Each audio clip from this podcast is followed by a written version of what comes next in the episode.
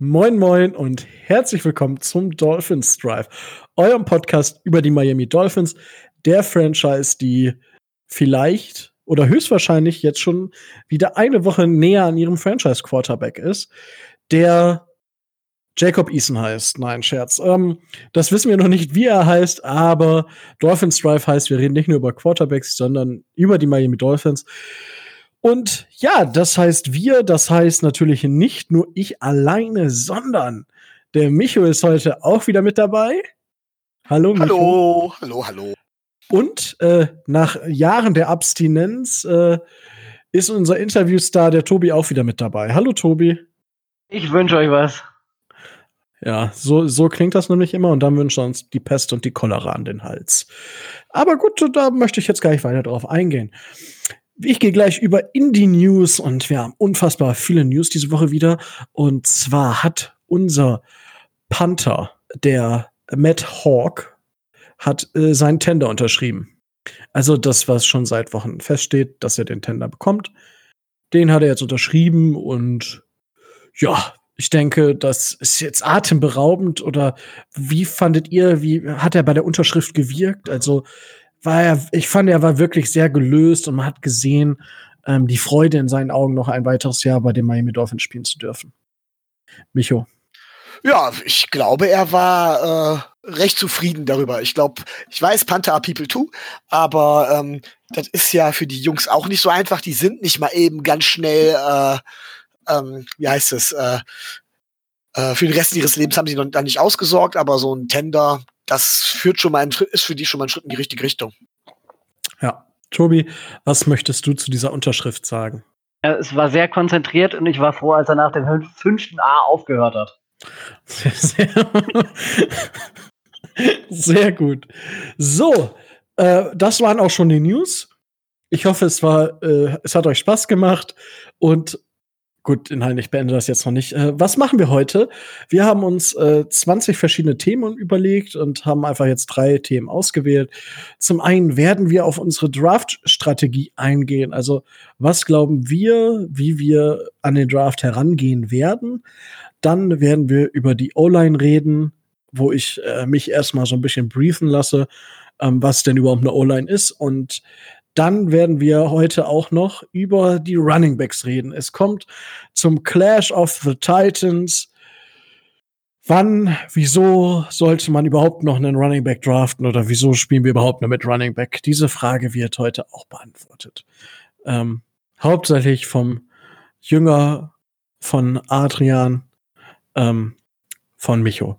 Äh, so, aber äh, da möchte ich jetzt gar nicht weiter drauf eingehen. Und zwar, wir gehen auf die, die, auf die Graph-Strategie, sage ich schon ein, von Graph Zahl. Tobi, ähm, was glaubst du denn, welche Strategie verfolgen die Dolphins im Draft 2020? Wenn ich eine Überschrift finden müsste, die alles integriert, würde ich sagen, ähm, Flexibilität ist alles und äh, man kann auf alles reagieren, was kommt. Weil man weiß nichts. Also im letzten Jahr hatte ich, hatte ich, hatte ich einen Favoriten, hatte ich Christian Wilkins. Da habe ich mich einen Monat vorher hingesetzt, habe gesagt, den will ich. Punkt aus, fertig. Aber jetzt, ich habe absolut keine Ahnung, äh, wie wir, äh, wie wir an die Sache rangehen. Ob wir jetzt an eins, zwei, drei, vier traden, ob wir an fünf einen Quarterback nehmen, ob wir einen Safety nehmen, ob wir, äh, ob wir einen O-Liner nehmen, ob wir runter traden. Es ist alles möglich. Okay. Ähm, du hast gesagt, Flexibilität ist alles. Meinst du damit Flexibilität im Bezug auf das Draftboard, also dass wir das Draftboard, man spricht ja, man bearbeitet das Draftboard, also dass wir flexibel hoch und runter springen können, wie wir lustig sind? Oder meinst du damit auch die Spieler? Äh, sowohl als auch. Also ähm, ich kann mir durchaus vorstellen, ähm, dass wenn das Front Office von äh, Joe Burrow dermaßen überzeugt ist, dass man irgendeinen irgendein Trade Value findet, um mit den Bengals ins Reine zu kommen und den an eins zu picken. Ich kann mir aber auch genauso gut vorstellen, dass wir von Pick 18 ein bisschen hochgehen, wenn wir mit dem ersten Pick keinen Offensive Tackle holen, dass wir das dann mit dem zweiten äh, Pick erledigen und dann von 18 auf 15 gehen oder so, um äh, auf jeden Fall da einen der äh, lukrativen Prospects ab, äh, abzubekommen. Also das kann ich mir alles vorstellen. Mensch, du hast ja eine Fantasie. Das ist nee, ja aber das, das, sind die, das, das sind die Möglichkeiten und Variationen, die die Menge an Draft-Picks dieses und nächstes Jahr den Dolphins gibt. Okay, gut. Bevor ich jetzt. Nee, ich, ich frage dich noch nicht. Ich gehe erstmal rüber zu Micho und äh, Micho, ähm, was glaubst du denn, wie werden die Miami Dolphins an den Draft rangehen? Also grundsätzlich gebe ich Tobi recht. Ähm, da ist es wirklich so von wegen, mal gucken, wie das Board fällt, mal gucken, wie andere reagieren und dann müssten wir flexibel reagieren können. Allerdings gibt es genau zwei Szenarien, die ich mir tatsächlich sehr gut vorstellen kann. Szenario Nummer eins ist, man nimmt seinen Quarterback an fünf. Punkt gar nicht mal, muss nicht unbedingt Tour sein, kann auch Justin Herbert sein, äh, kann durch ein Ab, also man nimmt mit seinem ersten Pick den Quarterback, einfach weil man glaubt, man braucht einen Quarterback, einfach weil das Umfeld von Miami einen Quarterback verlangt und weil man sich da auch ein bisschen ähm, ja dem Umfeld anpasst. Ähm, und dann geht's halt, je nachdem, wie das Draftboard fällt, in den späteren, mit den späteren Picks halt dementsprechend weiter. Und da halt immer im Prinzip BPA, ähm, Best Player Available, und das wird in der Regel sowas sein wie Offensive Tackle oder vielleicht sogar Safety oder sowas. Ich glaube, das wird so der, das wäre so der erste Schritt.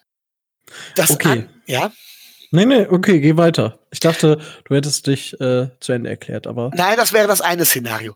Das andere Szenario, und das fände ich, das würde ich sehr feiern, wäre, dass tatsächlich Flores Rosen noch nicht aufgegeben hat. Und sagt, bei dem Risiko, was es bei Tour gibt, bin ich nicht unbedingt davon überzeugt davon, dass äh, wir einen, einen dauerhaften Franchise-Quarterback kriegen, der besser wird, als Rosen es werden wird. Und deswegen sagt, wir gehen mit Rosen. Und wenn Rosen es im nächsten Jahr immer noch nicht packt, können wir im nächsten Jahr immer noch gucken, ob wir uns da einen Quarterback holen. Aber wir gehen mit Rosen. Und dann passiert Folgendes. Dann kann man irgendwann tatsächlich, oder dann wird man wahrscheinlich hingehen und wird sagen, wir versuchen aggressiv Pick 5 runter zu traden, um da dementsprechend mehr Value zu, zu generieren. Meinetwegen auch aus den Top 10 raus. Ne? So Jacksonville oder sowas. Und später, ich sag jetzt mal mit, äh, mit unserem Viertrunden-Pick, also unserem Compensatory-Pick oder dem Fünftrunden-Pick oder mehreren Picks in dem Bereich, hoch zu traden, wieder zurück in die dritte Runde, weil wir brauchen ja nicht so viele Spieler und da auch noch guten Value abzugreifen. Das wäre so eine Strategie, die ich mir auch vorstellen könnte und die kann halt keiner beurteilen, außer tatsächlich die Leute in Miami, weil die halt Rosen sehen. Aber das ist die Voraussetzung.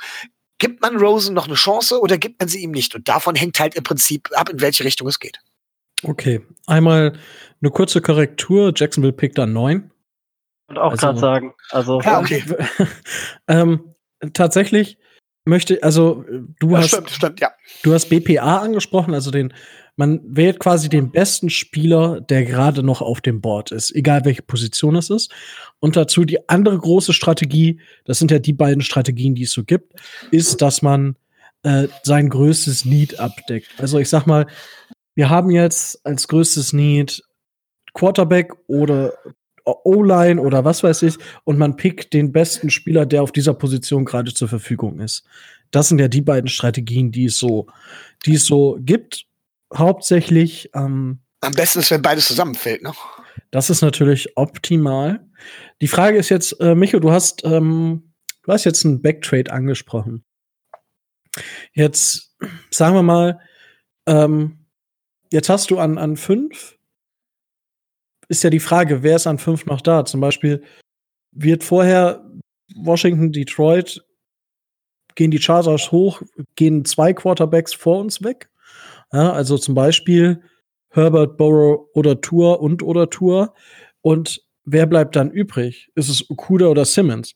Würdest du in diesem Fall, die Frage geht erst an mich und dann Tobi, du darfst da schon drüber nachdenken, wenn Simmons oder Okuda an fünf da sind, würdest du im Fall von einem der beiden äh, picken oder backtraden?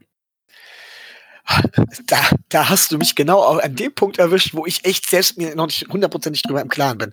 Also, wenn Okuda da ist, so geil der Spieler auch ist, ähm, würde ich sagen, aufgrund unseres jetzigen, unserer jetzigen Cornerback-Situation, würde ich für Okuda eher backtraden. Also würde ich okay. bei Okuda eher backtraden. Simmons wiederum ist halt, Simmons ist so flexibel, dass er bei uns perfekt ins System passen könnte. Und weil er gleichzeitig mit Safety noch ein Need erfüllen könnte. Aber ich erinnere da an Fitzpatrick, der auch so ein vielseitiger Spieler war, den wir auch auf verschiedenen Situationen eingesetzt haben und der bei uns zwar gut performt hat, aber nicht so herausragend wie später bei den Steelers, als er auf einer Position getradet hat. Deswegen weiß ich auch nicht, ob, ob, ob äh, Simmons tatsächlich genau das ist, was wir wollen. Ja, das ist äh, schwierig. Ähm, von der Tendenz her würde ich bei beiden sagen, zurücktraden. Ich glaube, der einzige Spieler, für den ich dann da bleiben würde, wäre, wäre Chase Young. Okay. Oder tatsächlich, oder tatsächlich Joe Burrow, aber das ist dann natürlich äh, dann Beides äh, gibt man auch unwahrscheinlich. Ja, und Gut. man gibt halt, man gibt, dann wird, es würde ja auch dann bedeuten, dass man Rosen keine Chance gibt und damit nimmt man seinen Quarterback ja wieder an fünf. Korrekt. Gut, äh, Tobi, deine Meinung dazu? Mein Traum-Szenario wäre tatsächlich, ähm, dass, ähm, an, dass die Chargers hochgehen. Entweder auf drei oder vier, je nachdem ihren Quarterback Justin Herbert picken. Äh, und an fünf auf dem Board sowohl, ähm, sowohl Simmons als auch Tua noch da sind. Weil, wenn äh, das passiert, kann man mit relativ großer Wahrscheinlichkeit davon ausgehen, dass Tua fällt. Und zwar reichlich. Das heißt, Miami hat keinerlei Bedenken, an fünf Justin Simmons zu nehmen und kann sich wunderbar zurücklehnen und sich angucken, ähm, wohin ähm, Tua fällt und den dann immer noch an 18 nehmen. Ähm, eine Frage, Tobi. Was ja. würdest du denn sagen, wenn die Redskins Tour an zwei nehmen und die Chargers hochtraden, hochtraden für Herbert?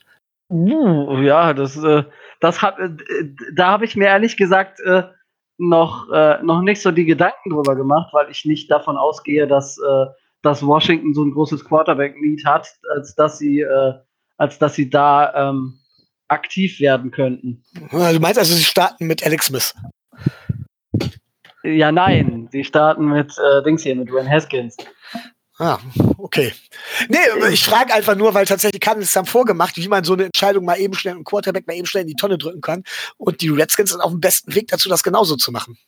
Ja, aber ähm, bei den, den, im Unterschied dazu, bei den, bei den Cardinals war ja Monate vorher schon äh, diese ganze Quarterback-Problematik völlig, völlig im Gespräch und völlig offensichtlich. Und dadurch, dass man da in Washington jetzt nicht so viel von gehört hat, weiß ich nicht, ob das so, ob das so wahrscheinlich wäre. Weil, ähm, sind wir noch mal ganz ehrlich, die Gerüchte, die ersten, die rauskamen, dass Rosen äh, nicht deren Franchise-Quarterback wird und dass sie, ähm, dass sie Kyler Murray nehmen äh, wollen, waren bei den Cardinals schon im Februar unter der Decke. Gut, das lag natürlich am neuen Head Coach. Rico, genau, wie würdest du, wie würdest du denn, äh, was glaubst du denn, wie wir vorgehen? Gute Frage. Also, weil ich habe die euch ja auch gestellt.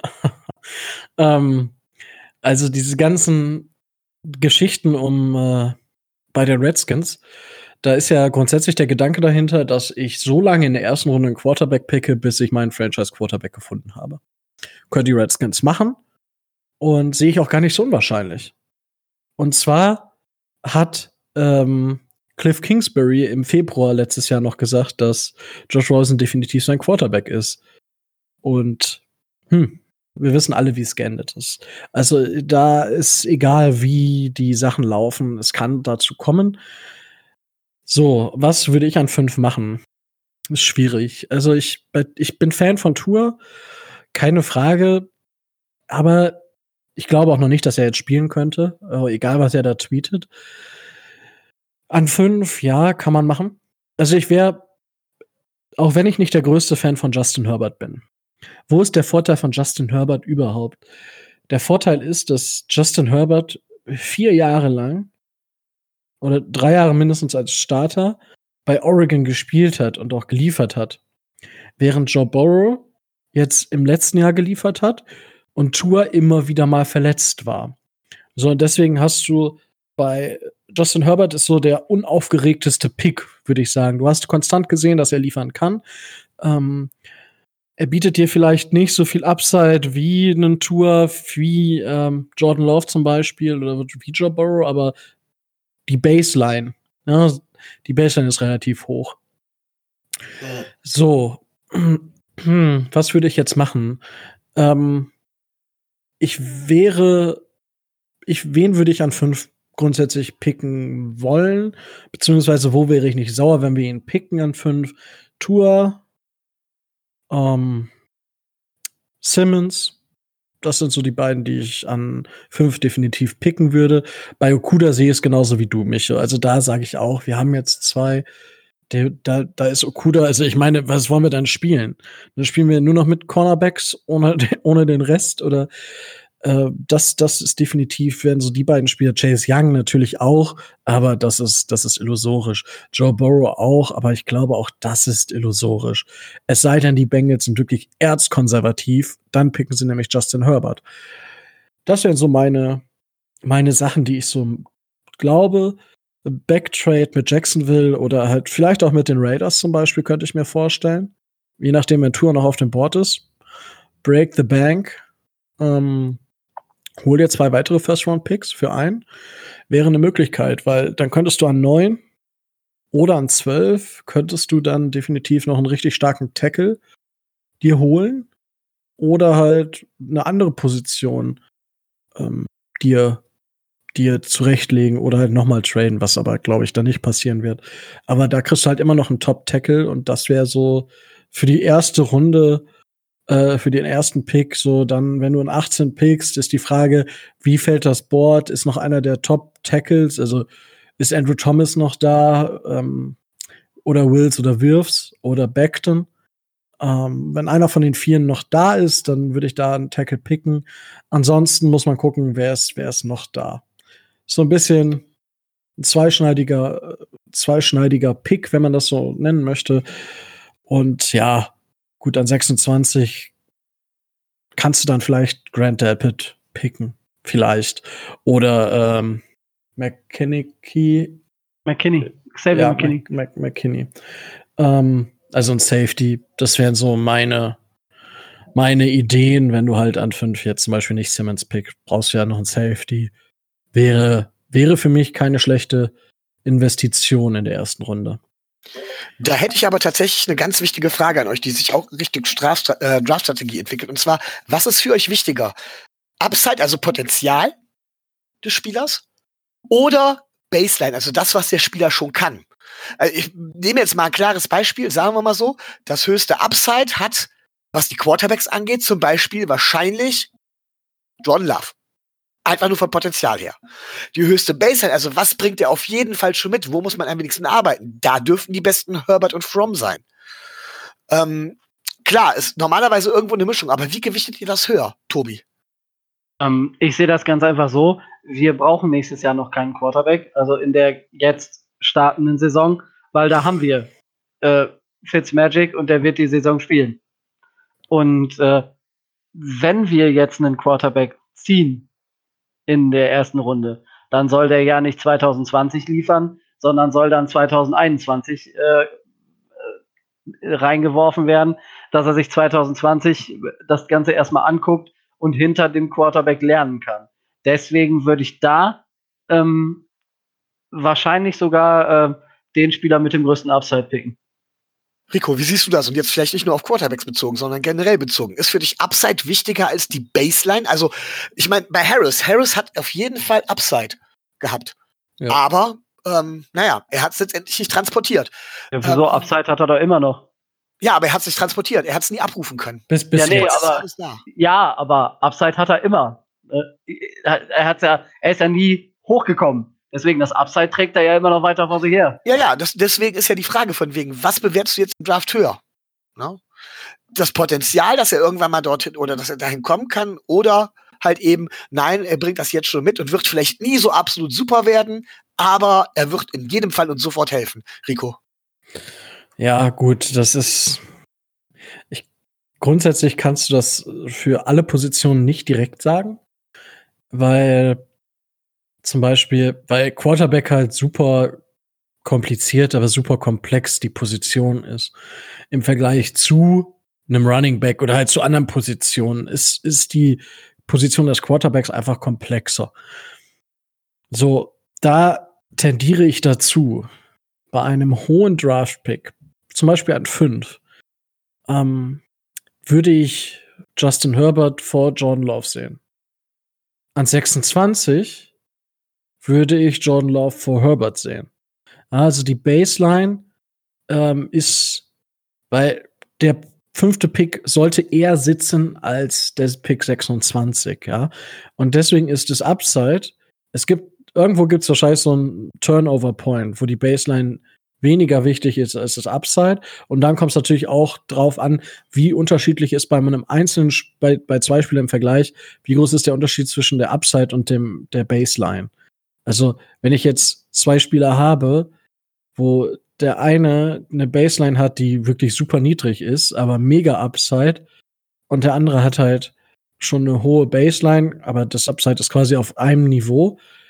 Ja, dann kommt es drauf an, wo ich picke. Wenn ich weiter vorne picke, nehme ich den mit der hohen Baseline und den mit dem hohen Upside nehme ich halt später erst. Das ist so, wie, wie ich das sehe. Also es gibt da also für mich persönlich gibt es auch keine grundsätzliche Regel. Es kommt, je später man im Draft ist, desto mehr Upside kann ich mir erlauben. Ja, okay. Wie siehst du das? Ja, ich, ich, ich stoße ja mit dir fast in einen Zorn. Ich sage, nein, ich sage gerade in der ersten Runde, sage ich, ist mir, da ist, müsste die Baseline, dass damit jemand ein First Round Grade kommt, muss die Baseline so hoch sein, dass er mir so oder so sofort weiterhilft. Und deswegen soll, finde ich, in der, zumindest in der ersten Runde tatsächlich die Baseline wichtiger als das Upside.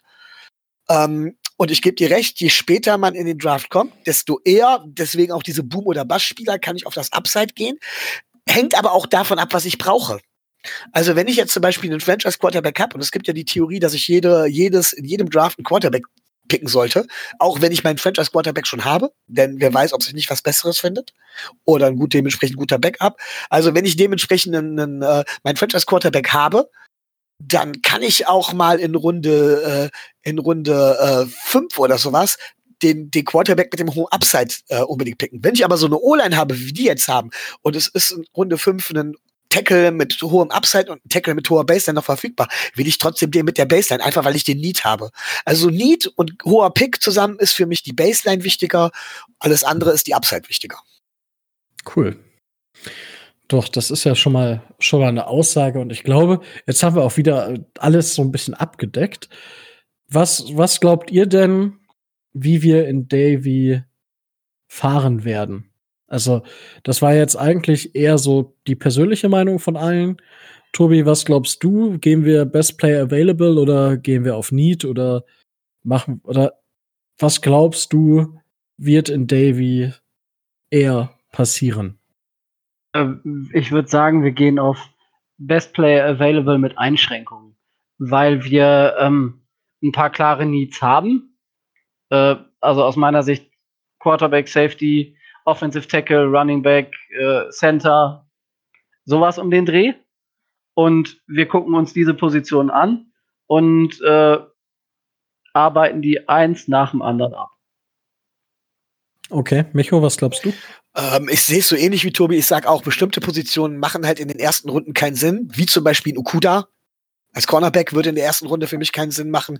Äh, früher Linebacker-Pick oder ähm, ein, ein früher Wide Receiver Pick macht in, so geil die auch sind macht für, für in meinen Augen keinen Sinn weil ich halt auch einfach keinen äh, weil wir da weil wir da dementsprechend keinen Need haben ähm, wir werden also schon gucken, dass äh, Best Player Available und Need zusammentreffen. Aber wir haben trotz allem immer noch so viele Needs, dass äh, selbst wenn jetzt nicht unbedingt der beste Spieler auf dem Board ist, äh, ähm, der uns, also dass wir auf jeden Fall nie treffen werden, auch wenn es nicht unbedingt der beste Spieler auf dem Board ist. So rum.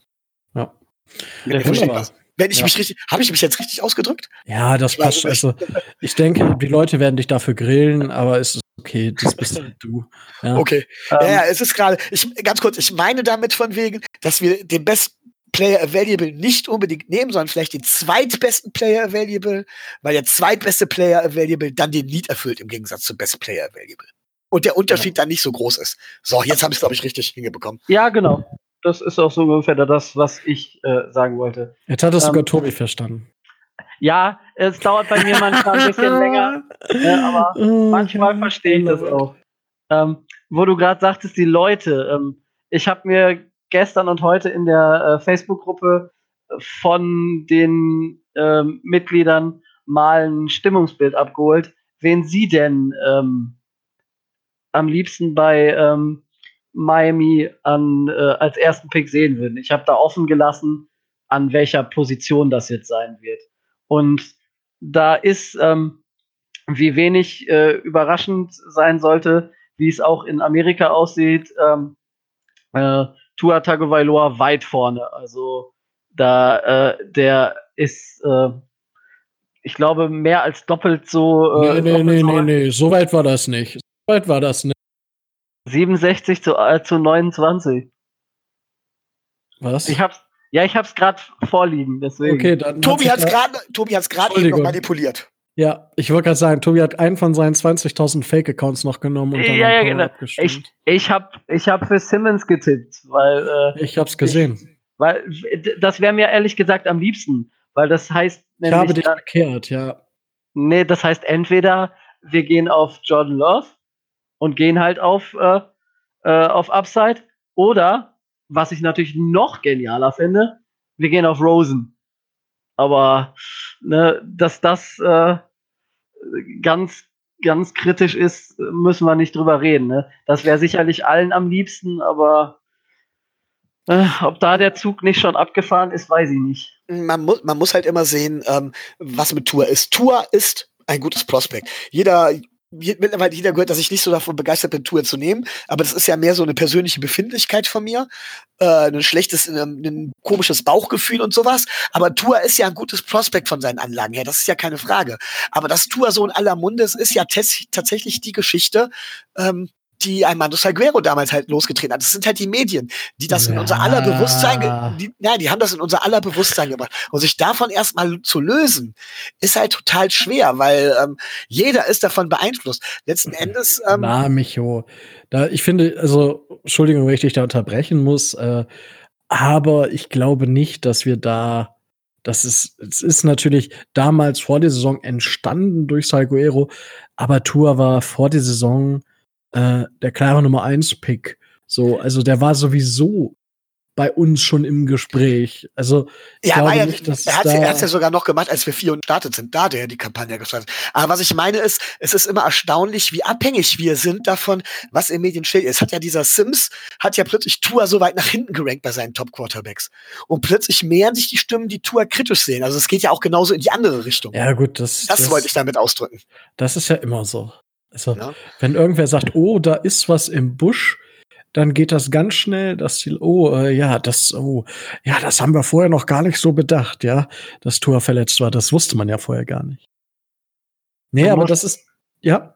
Ja, nein, du, du musst halt einfach sehen, ähm, Tua ist ein Risiko, da müssen wir nicht drüber reden, weil die medizinische Aussage oder die medizinische Klarheit fehlt. Und du musst dir jetzt die Frage stellen, welche Franchise die hinter Miami steht, ähm, sieht dieses Risiko so gering, als dass sie ein größeres Risiko für Tour eingeht, als Miami das machen würde. Weil zum Beispiel, wenn die Chargers Tour unbedingt haben wollen, dann müssen sie ja mehr bezahlen, in Anführungszeichen, als Miami das machen müsste. Und das heißt, sie haben eine viel schwierigere Entscheidung zu treffen, als Miami das tun muss. Ja. Weil sie müssen noch entweder die Lions oder die Giants oder die Redskins oder wen auch immer bezahlen, um vor Miami zu kommen und müssen dann halt ein größeres Risiko gehen. Und diese Entscheidung beeinflusst das Ganze ja noch mehr, weil bei Miami ist die Frage, gut, wir sitzen an fünf, gehen wir das Risiko Tour ein. Die Chargers müssen sich fragen, gut, wir sitzen an sechs, gehen wir das Risiko ein und zahlen jemanden, damit wir auf drei kommen und dann Tour nehmen das Risiko ist ja größer und das wird ja nicht geringer. So viele äh, Franchises mit einem großen Quarterback-Need haben wir nicht, die, äh, die eben dieses Risiko eines First-Round-Picks für Tour eingehen würden. Weil jede Franchise, egal wohin er fällt, Jede, jede Franchise, die ans Board kommt und Tour ist noch da, muss sich diese Frage stellen. So einfach ist es. Ja, das ist, aber warum, ich, bevor wir jetzt, also ich würde das Thema zeitnah jetzt abschließen, aber die Sache ist, warum, warum fällt Tour oder beziehungsweise warum wird Tour momentan, nachdem er gestiegen ist, warum fällt er momentan wieder so ein bisschen in der allgemeinen Meinung? Es ist das, das ist das Coronavirus. Dadurch, dass keine Besuche stattfinden können, weiß keiner genau, wo Tour gerade so steht. Das gleiche ist bei Jordan Love, weil man eben kein persönliches Training, keinen Pro Day hat. Und das ist halt auch, was Justin Herbert zugute kommt, weil man bei ihm eher weiß, was man hat. Und deswegen sind es momentan diese Bewegungen, die es da so gibt. Oder, also sehe ich zumindest so. Genau, das ist, das ist genau, das ist genau der Fall oder genau der, das ist genau der Punkt. Ne? Miami hat den Vorteil, wir hatten John Love eben noch gerade rechtzeitig da. Bei Tour hat es leider nicht geklappt. Alles andere muss per Videoschalte, per komische, selbstgedrehte Videos oder was auch immer laufen. Eine Sicherheit hast du nicht. Korrekt. Micho, möchtest du noch etwas dem Thema hinzufügen? Nein, also ich glaube, äh, da haben wir jetzt mittlerweile alles zu gesagt. Man kann es auch totreiten. Da sind wir gut dran. Aber gut, bevor wir jetzt äh, steigen wir von dem einen toten Pferd aufs noch nächste Lebende und versuchen das jetzt auch tot zu reiten. Gut, wollen wir über, wollen wir über die O-Lines sprechen? Okay, ich nehme eure nicht vorhandene Stimmen als Zustimmung. Gut, so, jetzt haben wir äh, O-Line, da haben wir natürlich fünf Positionen, habe ich gelernt, zwei Tackle, zwei Guards und ein Center. So, jetzt spricht man bei, bei Tackeln, was ich gelernt habe, ist einmal die, die Athletikseite und einmal die Technikseite. Micho, möchtest du einmal bitte erklären, was ist bei, bei O-Linern an Athletik wichtig und was ist bei Technik bei den O-Linern gemeint? Also erstmal ähm, fangen wir an mit der Athletik. Ähm, das sind alles Athleten. Man sieht ihnen das nicht an. Ähm, wenn man sich die anguckt, sehen die teilweise aus wie Fettklöpse. Äh, das sind die überhaupt nicht. Die sind dermaßen schnell ähm, mit dem Gewicht. Das heißt, die haben eine dementsprechende Kraft, äh, sind explosiv, denn wir wissen ja alle, ne, ähm, mit, mit ähm, äh, Kraft ist gleich Masse mal Geschwindigkeit und die bringen die dementsprechende Geschwindigkeit auch drauf und können damit auch dementsprechend einen Edge-Rusher oder sowas auf das Hand halten. Ähm, und O-Line, ganz wichtig, wir wissen ja alle seit Spider-Man, ne, with great powers comes great responsibility, ähm, sind halt dann extrem wichtig. Ähm, es ist extrem wichtig, dass sie sich nicht überpowern lassen. Das heißt von denen, dass sie kraftmäßig gegenhalten können. Und die andere Seite, die Technik, da gibt's halt die verschiedenen Dinge. Das ist, wie schnell sind die auf den Füßen? Können die denn zum Beispiel Bewegungen, die ein Edge-Rusher, die ein Pass-Rusher macht, mitmachen und den Pass-Rusher dadurch dazu zwingen, einen längeren Weg zu gehen, um die Quarterbacks so mehr Zeit zu verschaffen? Ähm, körperlich zum Beispiel, sind die Arme lang genug, um die Hände an den Körper zu bringen von dem Edge Rusher und ihn dementsprechend ähm, ja dirigieren zu können in die Richtung, in die man will. Ähm, hat man die dementsprechende Hand- und Fußtechnik, um sich gegen den Edge Rusher, um ihn aufzuhalten. Und wir reden hier immer noch von Sachen wie von Sekundenbruchteilen zum Teil, von einer halben Sekunde, von 0,3 Sekunden. Und das sind in der NFL halt Welten. Diese, diese 0,3 Sekunden sind wirklich Welten. Also ich glaube, zwischen dem, man sagt ja immer, Brady hat einen relativ schnellen Release gehabt. Der hat, glaube ich, den Release von 2,3 Sekunden. Und die, wo man sagt, die haben langsamen Release, haben einen Release von 2,7 Sekunden oder sowas. Also bewegen uns wirklich hier im Bereich von 0,4 Sekunden, die der O-Liner für seinen Quarterback dementsprechend rausholt. Und da spielen halt die verschiedensten Dinge eine Rolle. Ich habe jetzt nie O-Line gespielt. Ich bin auch nicht der O-Line-Spezialist. Ähm, Dementsprechend ist das jetzt hier auch nur sehr rudimentär gewesen. Da gibt es mit Sicherheit Leute, die mehr Bescheid wissen als ich, aber das wäre das so, was ich darin sehe. Und das ist, äh, danke erstmal dafür. Ähm, wer gewinnt, äh, eine Frage noch, Micho, wer gewinnt an der Line das Duell, wenn was passiert? Äh, ich glaube, die, die Frage, ich verstehe deine Frage inhaltlich nicht. Oh. Wer gewinnt an der Line das Duell, wenn was passiert? Ja, äh, ja, normalerweise gewinnst du das Spiel, wenn du an der, äh, wenn du, wenn du die Line of Scrimmage dominierst. Punkt. Nein, eins, im 1 gegen 1. Welcher Spieler gewinnt meist das Duell? Wenn, äh, normalerweise was? der Edge Rusher. Oder der, der ja. Pass Rusher auf Dauer. Und jetzt in, was ich sagen will, okay, ich, ich spreche zu kryptisch, entschuldige. ähm, wo muss ich meine Hände haben, um das, um das Duell gegen meinen Gegenüber zu gewinnen? Am Pad. Man sagt eigentlich, äh, man sagt eigentlich auf dem Pad. Ja. Also wer die Hände innen hat, gewinnt. So ist es meistens. Ja. Das wollte er. Gut, ich habe ich hab mich wirklich etwas kryptisch ausgedrückt. Meine Schuld. Entschuldige. Aber gut, äh, das wollte ich nur noch äh, loswerden. Äh, so. Äh, vielleicht, vielleicht kann ich da was. Also wie gesagt, ich habe nie O-Line gespielt. Ja. Ähm, dementsprechend kann ich nicht wirklich beurteilen. Ich kann es aber vielleicht vom Handball erklären. Also beim Handball gibt's die Regel. Ich war da auch ein Verteidigungsspezialist, muss man dazu sagen.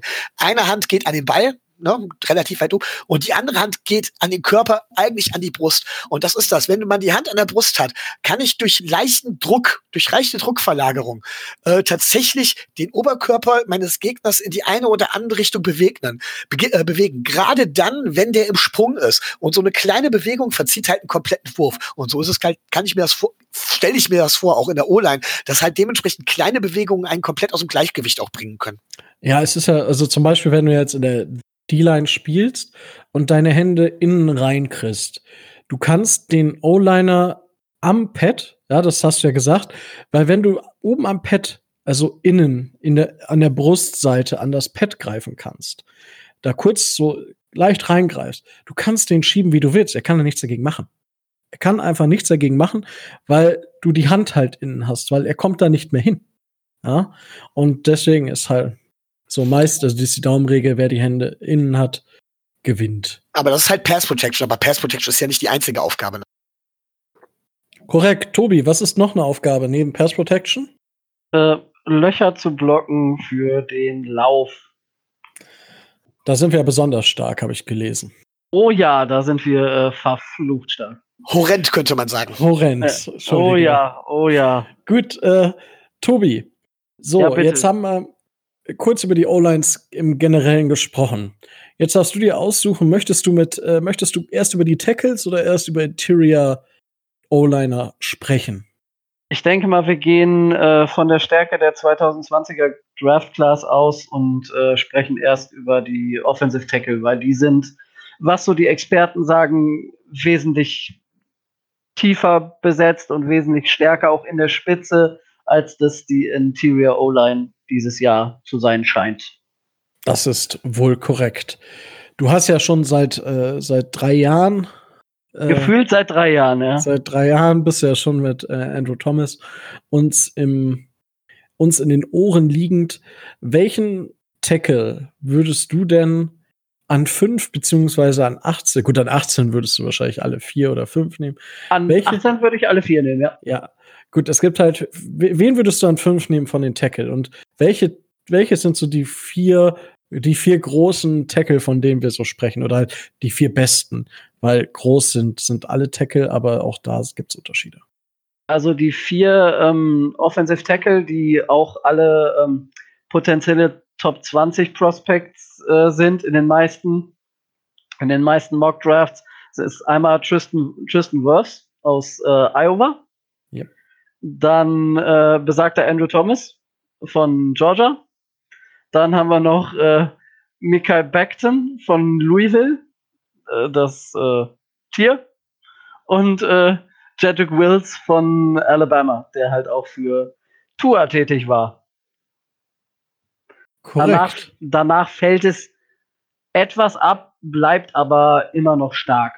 Aber das sind so die vier, wo man sagt, die sind ähm, wahrscheinlich Top 20 weg.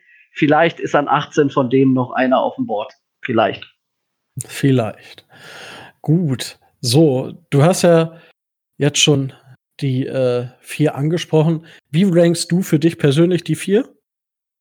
Oh, ich persönlich würde, würde ähm, aus sportlichen Gesichtspunkten, äh, Gesichtspunkten würde ich an eins äh, Tristan Wirfs nehmen auch wegen seiner Leistung äh, vom Combine. Da hat er also sehr überzeugt.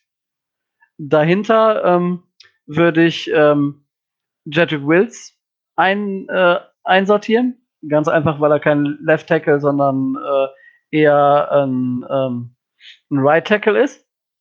Ähm, danach würde ich äh, Andrew Thomas sehen und äh, als vierten äh, Michael Beckton. Das aber ähm, erstens rein subjektiv und zweitens, weil ich bei, bei Beckton, der lebt halt sehr von seiner Physis, die ähm, sehr überragend ist, im wahrsten Sinne des Wortes. Und ähm, ja, da kann man technisch noch so, da muss man noch einiges machen, was das angeht. Aber was Michael Beckton zu leisten imstande ist, hat er in dieser College-Saison, ich glaube beim Senior Bowl auch, ja. ähm, halt auch einfach gezeigt. Der Mann ist wie Micho, also Fleischglops wird ihm nicht gerecht, bei besten Willen nicht. Der Mann ist einfach eine Naturgewalt, was das angeht. Und ähm, der dominiert die Defense-Spieler nach Belieben und schiebt die teilweise fünf bis zehn Meter äh, Spielen nach hinten. Gerade weil er so eine überragende Masse und äh, überragende physische Voraussetzungen hat. Also sollte man sich auf jeden Fall mal angucken. Es ist ähm, bemerkenswert. Aber okay. aus persönlichem Befinden natürlich Andrew Thomas. Stick with, äh, ne? Stick ja. with it. Wo, wo siehst du denn die, äh, wo siehst du denn die größten ähm, positiven Sachen, beziehungsweise die größte, die beste Stärke und die sch größte Schwäche, wenn man davon Schwäche bei den Vieren reden möchte? Wo siehst du die bei Andrew Thomas?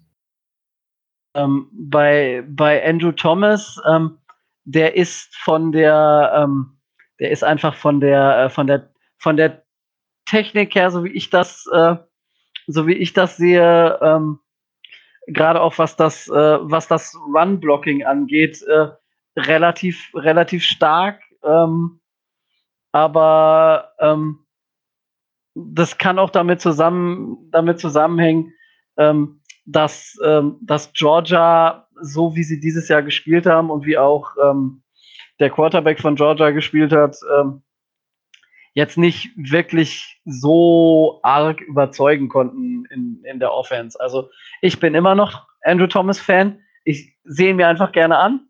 Ich bin, was, äh, was das O-Line-Spiel angeht, blutiger Laie. Also von diesen ganzen äh, Technikgeschichten, äh, gut, das hab, ich habe mir das eingelesen, aber äh, ich denke, da brauchst du ähm, ein praktisches Verständnis, um da wirklich äh, eine gute und sehr äh, qualitativ hochwertige ähm, Aussage zu treffen, brauchst du halt einfach äh, da Erfahrung und die habe ich nicht. Deswegen werde ich mich hüten, da in so eine fachliche Diskussion einzutreten. Aber ähm, Andrew Thomas gefällt mir von seinem, von seinem Spielstil und von seinem Auftreten her äh, somit am besten, ja. Und äh, Michael Beckton, den musste einfach auf dich wirken lassen. Ja. oh, herrlich. Ähm, aber äh, Tobi, danke. Und ich, wenn wir da draußen jemanden haben, egal ob von den Dolphins oder nicht, der vielleicht sogar O-Line spielt oder D-Liner ist, oder Coach in der Hinsicht ist, ähm, der uns einfach mal ein bisschen mehr erklären möchte, was ist wichtig als O-Liner, meldet euch bei uns. Ähm, in den Show Notes sind immer alle die Profile, die, auf denen man uns so findet. Ich meine, auf Facebook findet man uns auch relativ einfach, gerade in der Dolphins-Gruppe sowieso. Aber sonst Twitter, Instagram, YouTube, Spotify, ja gut, Spotify, da kann man uns nicht schreiben, aber wenn ihr äh, dann film mal ein kurzes Interview und äh, lass uns mal so ein bisschen briefen, was wichtig ist und wo die Gefahren liegen. Aber jetzt genug davon. Äh, Micho, ich hoffe, deine Stimme hat sich jetzt geschont, weil jetzt darfst du deine, dein Ranking dieser vier Offensive Tackles äh, uns zum Besten geben. Ja, das ist tatsächlich etwas schwierig. Also ähm, bei mir so. steht Jedrick Wills Offensive Tackle von Alabama, an eins. Den würde ich auch an fünf nehmen. Ähm, einfach aus dem Grund, äh, hohe Baseline, auch ein hohes Upside, aber höhere Baseline als Upside sogar. Ähm, äh, nein, nicht höhere Baseline als er hat. Er, er nicht besser als sein Potenzial ist, aber äh, ich glaube, ihr wisst, was ich meine. Er, hat eine sehr, äh, er, er, ist schon sehr, sehr fertiger Spieler, ähm, ohne irgendwo besondere Schwächen zu haben. Ähm, und ich glaube, dass er sofort jede O-Line massiv besser macht. Wie zumindest meine Nummer zwei auch. Äh, meine, meine Nummer zwei ist nämlich tatsächlich, und aus demselben Grund, Andrew Thomas. Vielleicht ist fünf ein bisschen hoch für ihn, aber auch ich sehe ihn ähm, als vor allen Dingen als sehr vielseitigen ähm, Offensive Tackle, der tatsächlich äh, halt eben durch seine Fähigkeit nicht nur guter Pass Protector ist, sondern auch ein sehr guter Run Blocker. Das wäre also meine Nummer zwei. Und den würde ich, sage ich mal, auch direkt außerhalb der Top 10 picken oder an neun sogar vielleicht schon. Ja. Anders sieht es aus Tristan Wirfs. Ähm, Tristan Wirfs, glaube ich, wird tatsächlich der erste Offensive Tackle sein, der äh, geholt wird. Denn der, er dürfte ein riesiges Upside haben. Aber da fehlt mir halt ein bisschen die Baseline. Wir reden hier von Marginalien. Also an 18 würde ich sie alle, würde ich sie alle nehmen. Das ist keine Frage. Aber ähm, ähm, tatsächlich sehe ich Wirfs als denjenigen mit dem größten Fragezeichen an äh, was immer noch bei unserer O-Line, die wir bisher haben, immer noch auf einem ganz hohen Niveau ist. Und zu guter Letzt, der letzte ist dann äh, Mickey Beckton. Und da bin ich plötzlich vorsichtig. Also der ist ein physisches Monster, keine Frage. Ähm, aber der hat tatsächlich, er ist erst im Combine und beim Senior Bowl, glaube ich, so nach oben geschossen und galt zuvor eher so als, als, als, als, als Day-2-Pick und ist allein durch seine Physis nach oben gekommen. Deswegen sehe ich ihn da gar nicht so weit oben wie viele andere ähm, und wäre da sehr, sehr vorsichtig. Da finde ich fast schon Austin Jackson von USC äh, ganz einfach besser, ähm, weil er ähnliches Upside hat, aber eine höhere Baseline. Zumindest für die erste Runde. Micho, wo wetten? ich, Moment, Moment. Was ich finde und was letztendlich passiert, sind jetzt mal unterschiedliche Dinge. Nee, nee, nee, nee, nee, nee, nee, nee, nee, nee, nee, nee, nee. Du hast gesagt, dass Jedrick Wills als erstes gedraftet wird von den Nein, Tackles. Twisted Wirfs, habe ich gesagt. Oder Twist, Entschuldige, ist mir egal. Ja, da stehe ich doch zu. Obwohl ich ihn nicht will, bei weitem nicht für den besten halte, okay. glaube ich, dass Twisted Wirfs als erstes äh, gedraftet wird. Ich sag, dass Beckton als erstes gedraftet wird. Fände ich absoluten Wahnsinn. Muss ich ganz ehrlich sagen. Okay, fände ich nicht. Weil bei mir ist, bei mir ist er definitiv auf eins. Inzwischen. Also, das ist, äh, ja, wir haben, also es ist halt so, dass seine Technik ähm, nicht ganz so stark ist, wie jetzt zum Beispiel bei Andrew Thomas. Wobei Andrew Thomas da aber auch der Beste ist von denen, die wir genannt haben. Ähm, was man so liest, und wenn man sich das anguckt und auf so die Grundgeschichten ähm, mal schaut, wie schnell reagiert äh, der Tackle, wo setzt er seine Hände zuerst hin, wie setzt er seine Hände ein und so weiter und so fort. Mm, aber ich muss sagen, Badminton ist einfach, weiß ich nicht, the, the sky is the limit. Es ist mit, das ist, muss ich, der hat für mich mit Abstand die höchste Upside, mit Abstand. Und das ist für mich einfach, die sind alle so nah beieinander mit dem richtigen Coach ist Beckton für mich klar die Nummer eins bei den Vieren. Und deswegen, äh, ja, wenn, wenn dir während der Folge ein Wetteinsatz fällt, dann überlege ich mir das. Gut, äh, danach ist bei mir, ähm, ja, Tobi. Ich hätte, ich hätte noch äh, das, das Delfinreiten anzubieten. Hör auf. ich will keinem Delfin wehtun, weil sonst kommt Peter. Und dann, dann ist der Spaß vorbei. Äh. ähm, tatsächlich ähm, kommt danach bei mir aber auch Tristan Worth, Worths. Ähm, und danach Wills und Thomas sind bei mir so auf einer Stufe, dass das würde ich an dem am Draft der entscheiden, wer bei mir da vorher ist. Das heißt, wir haben jetzt auch wieder so ziemlich jede Reihenfolge, die. Ne? Ja, ähm, ich also, gut. Wir machen es fix, Jungs. Äh, Rico, du sagst, Mickey Beckton geht als erster? Ja. Was sagst, was sagst du, wer geht als erster, äh, äh, Micho? Ich sag Tristan Wirfs, obwohl ich ihn nicht für den besten halte. Gut, dann sag ich Jedrick Wills schon allein, weil äh, ich es tun muss und weil ich Thomas behalten will, um ihn dann 18 selber zu, zu picken. Okay, geil. Schade, dass wir nicht zu viert sind. ja, leider. Vielleicht finden wir ja einen vierten, der, der den Thomas-Part übernimmt. Gut, so, aber dann haben wir jetzt zumindest schon mal vier Tackle abgehakt. Ich, ähm, dann kommt nämlich diese zweite Reihe. Und diese zweite Reihe, das sind für mich, für, ich habe da vier Spieler, ähm, die jetzt nicht unbedingt First-Round-Niveau oder auch nicht Early Second-Round-Niveau sind, beziehungsweise da würde ich sie nicht picken. Ähm, sind aber zum Beispiel Austin Jackson, den hat Micho schon angesprochen. Dann gibt es äh, Josh Jones, Offensive Tackle von Houston, der auch immer mal wieder so an 26 für uns im Gespräch ist. Und dann gibt es tatsächlich für mich zwei, einen Sleeper, ähm, der momentan aber auch so ein bisschen am, am Steigen ist. Äh, Prince Tiger Wanogo, Offensive Tackle von Auburn. Ähm, kam damals aus Nigeria, ist auch eine coole Geschichte. Also jeder, der sich das bei YouTube mal angucken will, ähm, da gibt's die Geschichte zu äh, Prince Tiga Wanogo. Und ja, das ist, sind für mich und das sind, ist für mich der dritte. So, jetzt habe ich wieder schöner Kartoffelsalat im Mund. Und noch ein Spieler, der als Red Flag so ein bisschen seine Hüftverletzung hat. Lukas Niang, Offensive Tackle von TCU, ist für mich ein Spieler, dritte Runde, hm, ist, ist vielleicht fast schon hoch, äh, dadurch, dass er verletzt ist, aber wäre auf jeden Fall ein Spieler, wo ich die Augen nach offen halten würde, je nachdem, wie das Board fällt. Habt ihr Spieler, die ihr Spätrunde 1 bis, sag ich mal, Runde 3 seht, oder habt ihr zu den Vieren vielleicht jetzt eine persönliche Bindung beziehungsweise eine Geschichte, wo ihr sagt, hey, den finde ich gut, den hätte ich gerne da und da? Oder haltet ihr die vier für, für Quatsch? Ich meine, Austin Jackson wird Micho jetzt natürlich für Quatsch halten, aber weil er ihn gerade schon so gelobt hat. Ähm, ja, es gibt tatsächlich noch Spieler, finde ich. Also ähm, Isaiah Wilson, Offensive Safety von Georgia, sollte man zumindest im Hinterkopf behalten.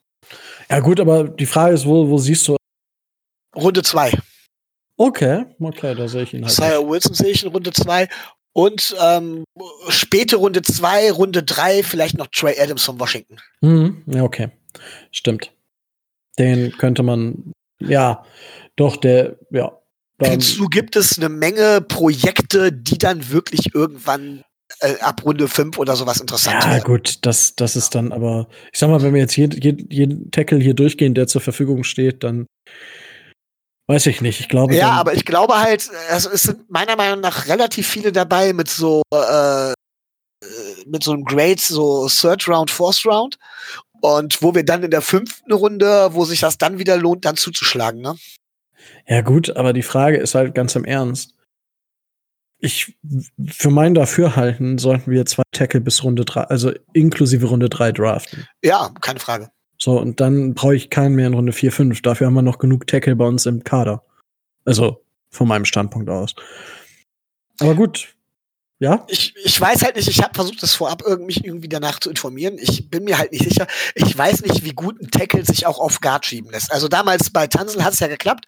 Der hatte dann ja als Guard eigentlich recht gut gespielt, bevor er auf Tackle gewechselt ist. Hat ihm mhm. sogar gut getan. Ähm, ich weiß nicht, ob man dann die Tackle nicht auch grundsätzlich als Guard nutzen kann. Es soll wohl umgekehrt nicht unbedingt gehen, aber so rum, das wäre schon, glaube ich, nicht verkehrt. Ja, funktionieren tut das.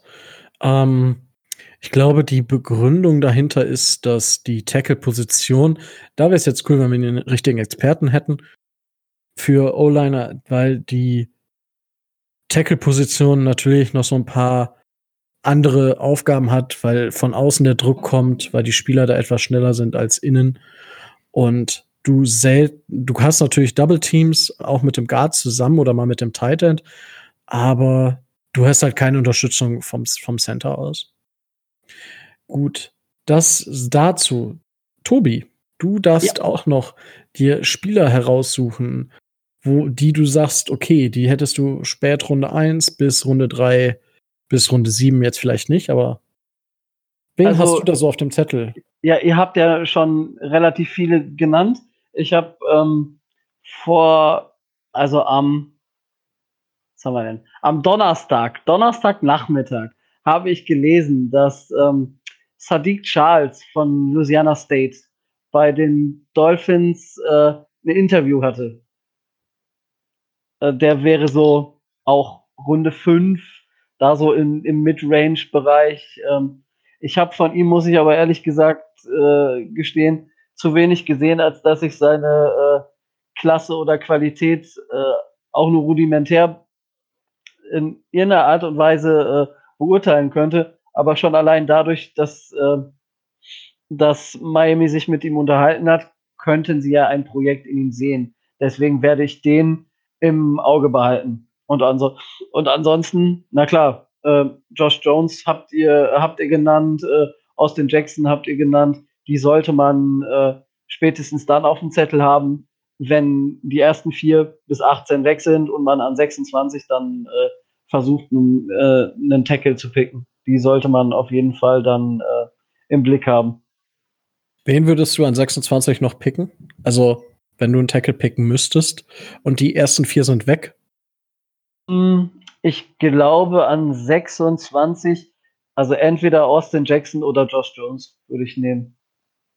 Ja. Die, die anderen, das wäre dann ein zu, zu starker Reach, glaube ich. Wenn die ersten vier weg sind, Mickey Beckton, weil der ist ja nur auf fünf. Oh. wow, da kommt er aus seinem Verdeck. Äh, Aber an 26, Micho, würdest du Austin Jackson und Josh Jones an 26 picken? Austin Jackson ja. Bei Josh Jones fraglich. Ähm, vielleicht würde ich da tatsächlich versuchen, was ich, was ich zum Beispiel, was ich mir vorstellen könnte, wir hatten ja vorhin über die Drahtstrategie geredet, wäre zum Beispiel ein Uptrade aus Runde 2 an zum Beispiel an 32, zum Beispiel mit den Chiefs und dann Josh Jones nehmen. Okay. Das finde ich, dann, find ich dann wiederum, ne, da, da finde ich den Value eher 26. Pff, er ist so ein bisschen grenzwertig. Ich weiß, es sind nur sechs Plätze Unterschied, aber hm, oder an den Anfang von Runde von Runde zwei springen und ihn da und ihn da picken. Das da der ist, der ist da für mich so ein Borderliner. Ähm, ich weiß nicht, Runde 1 finde ich fast ein bisschen, äh, fast ein bisschen drüber, ihn in Runde 1 zu holen. Okay, cool. So, dann haben wir die Tackle erstmal abgefrühstückt und gehen in die, wie Tobi es schon beschrieben hat, in die etwas schwächere Liga oder äh, Liga sage ich schon, die schwächere Klasse der Interior O-Liner. Also Center und Guards, also viele spielen ja am College durchaus beides. Tobi, dann darfst du wieder den Anfang machen. Ähm, welche Spieler hast du so auf dem Zettel für welche Position, sag ich mal? Jetzt Runde 1 ist vielleicht ein bisschen schwierig, sagen wir, Runde, sagen wir mal insgesamt Runde 2 und 3. Also ähm, in Runde 1 würde ich, von, wenn man alle Center und alle Guards sich anguckt, maximal ähm, Cesar Ruiz nehmen. Ähm, der ist, äh, ähm, was das angeht, das sind, da sind sich auch die Experten einig, ähm, so aus der Interior O-Line von dem, was man bislang gesehen hat, der, der Beste. Er ist nicht überragend in dem Sinne, als dass er jetzt wirklich äh, so super Elite wäre, aber er ist halt der Beste von dem, was äh, was man ähm, picken kann. Er ist noch relativ, relativ jung, aber ähm, schon schwer beeindruckt. Wenn man also ähm, an 26 oder ich glaube 39, meine ich, in, äh, ein Center picken wollte, würde man sicherlich auf, äh, auf Cesar Ruiz gehen. Ansonsten ähm, müsste man im Auge behalten ähm, Lloyd Cushenberry von, äh, von LSU. Schon allein ähm, dadurch, ähm, dass er solide geblockt hat für LSU, auch in äh, wichtigen Spielen. Ansonsten der von dir, äh, der von dir wahrscheinlich sehr hoch gehandelte äh, Tyler Biatch von äh, Wisconsin Badgers, der Anfang Mitte der College-Saison noch relativ hoch war und jetzt, ähm, ich will nicht sagen ins Bodenlose, aber ähm, in den verschiedenen Mock-Drafts schon relativ äh, deutlich abschmiert.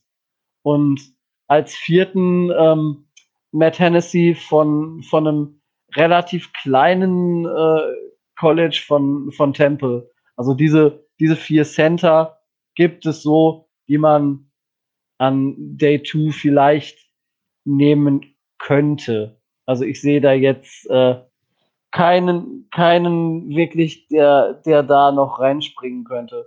Solche Leute wie, äh, wie Jake Hansen von, von Oregon oder ähm, Daryl Williams äh, von Mississippi oder, oder, oder, die sind halt alle ähm, von der Klasse her und auch von dem, von dem Upside, den sie versprechen, nicht so hoch, einzu, äh, einzuranken wie, wie die vier, über, von denen äh, aus meiner Sicht Cesar Ruiz äh, noch am besten wegkommt.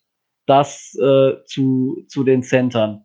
Und äh, bei, bei den Guards, da habe ich einen äh, persönlichen Favoriten. Das hat uh. jetzt nichts, ja, das hat nichts mit der Spielweise zu tun, sondern das hat äh, einzig und allein mit, äh, mit seinem Namen zu tun. Das ist äh, Shane Lemieux von, von Oregon.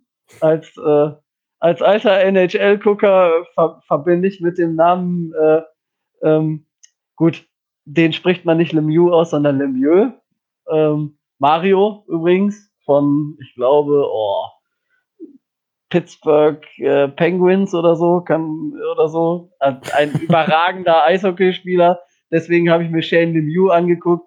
Und das ist so mit der beste Guard, den es auf dem Board gibt. Wenn ich relativ häufig gesehen habe noch äh, diese Saison, war ähm, Solomon Kindley von, äh, von Georgia, weil ich mir eben auch wegen Andrew Thomas äh, die, die O-Line von, äh, von Georgia relativ ähm, oft angeguckt habe. Ähm, auch bei ihm ähm, auffällig, ähm, sehr, sehr stark und äh, auch gerade sehr athletisch im, im Run-Blocking.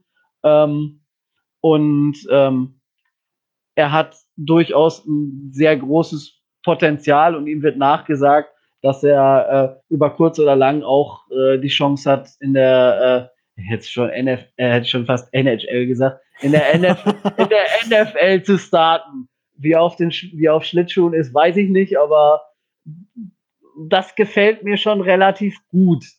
Also, da würde ich die, die zwei noch nehmen. Generell ist es aber auch so, wie, ähm, wie Micho das eben schon angedeutet hat, ähm, der Wechsel von Tackle auf Guard ist leichter als auf der anderen Seite. Das heißt, wenn man jetzt einen Mid-Round-Tackle zum Guard umschult, kann das eventuell neben Eric Flowers, dem äh, Guard, den wir schon in der Free Agency geholt haben, und Michael Dieter, den wir letztes Jahr gedraftet haben und äh, dem man sicherlich noch eine Chance geben wird, ähm, sich zu beweisen, wäre das eine Möglichkeit, da die äh, O-Line zu verstärken. Gut. Äh, kurz noch als äh, kleiner Hint: äh, Cesar Ruiz spielt bei Michigan. Ich glaube, du Ach, hast nicht gesagt, wo er spielt. Ach so, ja, ich, ich wollte es gesagt haben. Ich verwechsel immer Michigan und Missouri. Ich dachte, er hätte schon wieder, ich hätte wieder Missouri gesagt. Ach so, ja, okay. Ja, also er spielt bei Michigan und auch nicht bei Michigan State, sondern bei Michigan. Michigan University. Wundervoll. Also ja, gut, das sind schon mal Namen, die sollte man sich äh, gemerkt haben.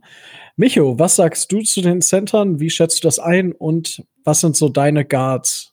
Also ihr beide wisst es ja, ähm, für mich ist Center eigentlich sogar der O-Line der Center ist der Anker der O-Line, der Center gibt die Protection vor, er ist dafür zuständig, äh, Spieler zu identifizieren. Vielleicht erinnert ihr euch da, es gab Anfang der Saison, gab es dieses riesen, ähm, diesen riesen Aufschrei, als Rosen gesagt hat, er hätte niemals den Mike, also den Mittellinebacker des Gegners identifizieren müssen. Das hätte er nie gelernt und es wäre jetzt das erste Mal, dass man das von ihm verlangen würde. Und tatsächlich ist es so, dass in vielen Teams zum Beispiel der Center dafür zuständig ist den Mike zu identifizieren und dementsprechend auch die Protection bzw. die Blocking-Wege zuzuteilen. Und der Center macht im Grunde genommen aus einer O-Line eine Einheit.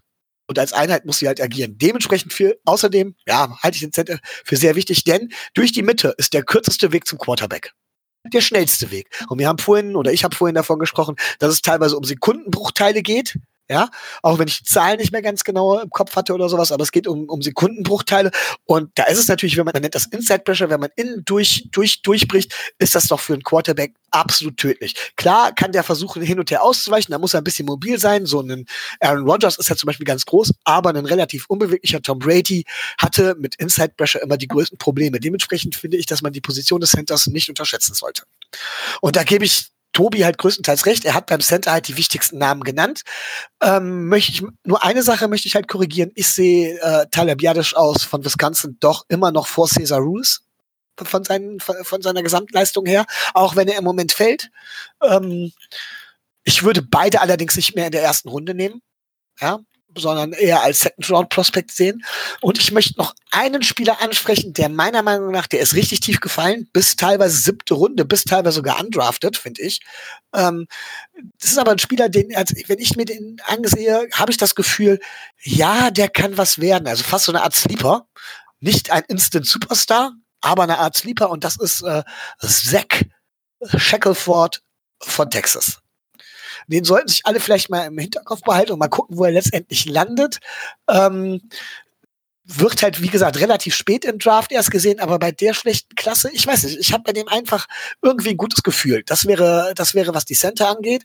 Was die Guard angeht, sieht's, Guards angeht, sieht's halt relativ übel aus. Auch da gebe ich Tobi recht, dass äh, Shane Lemieux oder wie auch immer er ausgesprochen wird, ähm, tatsächlich der beste Guard ist, aber auch nicht für die erste Runde. Genauso wenig wie Solomon Kentley, den er angesprochen hat. Ähm, grundsätzlich finde ich die beste O-Line im College, Football hatte Nummer Oregon. Davon hat natürlich Justin Herbert profitiert. Und deswegen kann man auch immer noch überlegen, ob man in den späten Runden, also irgendwann Runde 4, 5, tatsächlich noch an Calvin Throckmorton von Oregon denkt ja, der auch noch was sein könnte in meinen Augen. Ähm, ansonsten sagen mir die Namen, ja, äh, man kennt jetzt die Namen, aber es sticht keiner heraus. Und das sind alles so Leute, wo man sagt, ab Runde drei abwärts, da, da wird's, da könnte man mal gucken. Aber wirklich äh, was herausragendes sehe ich da nicht. Nein. Oh oh. Aber ja, also grundsätzlich habe hab ich ja auch gesagt, die 2020-Klasse, was Interior O-Lines geht, da gibt es erst keinen Superstar. Tatsächlich sehe ich ja, oh Wunder, oh Wunder, Tyler von Wisconsin auch höher noch als Cesar Ruiz von Michigan, woher das nur kommt. Ja, ich meine. Du bist da absolut neutral, das wissen wir ja. Ich bin da absolut neutral und wir wissen, wir wissen doch alle, dass der Staat Michigan von den Badgers äh, gewonnen wird, beziehungsweise von, dass die Badgers Besitzer des Staates Michigan sind. Das nicht nur beim Football. Aber gut, das sei nur ein netter Seitenhieb an alle Fans äh, von irgendwelchen Colleges von Michigan. Gut, äh, ja, also zurück zum Thema. Sehe ich genauso die, die Center Tyler und dann Cesar Ruiz. Das sind so meine 1 und 2. Ich weiß nicht, ob ich einen anderen picken würde. Wir haben wir haben halt einen Center momentan äh, ja unter Vertrag. Von daher würde ich da erstmal, also wenn einer von den beiden in Runde 2 auf dem Board ist, würde ich drüber nachdenken, sonst leider nicht. Und bei den äh, Guards muss ich sagen, wundert mich, dass keiner von euch Jonah Jackson von Ohio State auf dem Zettel hat. Der für mich relativ weit oben bei den Guards steht. Und also es ist kein herausragendes Prospect. Also es ist jetzt kein First-Round-Pick, aber Second Round kann man, kann man drüber reden. Und wen die Leute sich vielleicht auch noch mal angucken könnten, Ben Breederson, äh, Breederson, ja, von Michigan, ja, auch Guard. Und wen ich dann als dritten vielleicht noch habe, ist Logan Stanberg von Kentucky. Das sind so noch drei Guards, die ich so auf dem Zettel habe, die jetzt nicht bis in Runde, also wenn einer von denen in Runde 5 da ist, draftet ihn. Sonst vorher muss man drüber nachdenken, ob man was anderes draften möchte oder nicht. Wären für mich auch noch Spieler, die dort von Interesse sein könnten für die Miami Dolphins, über die es ja im Grunde hier geht. Und ich denke, wir werden auf jeden Fall von diesen Spielern, die wir jetzt genannt haben, mindestens drei vermutlich in Miami sehen. Also es würde mich wundern, wenn wir weniger als drei O-Liner draften würden in den ersten fünf Runden. Wie seht ihr das? Tobi? Da stimme ich, also ich stimme dir zu. Ja, auf jeden Fall. Also, ich bin zwar nicht Tobi, aber. nicht, ich dachte.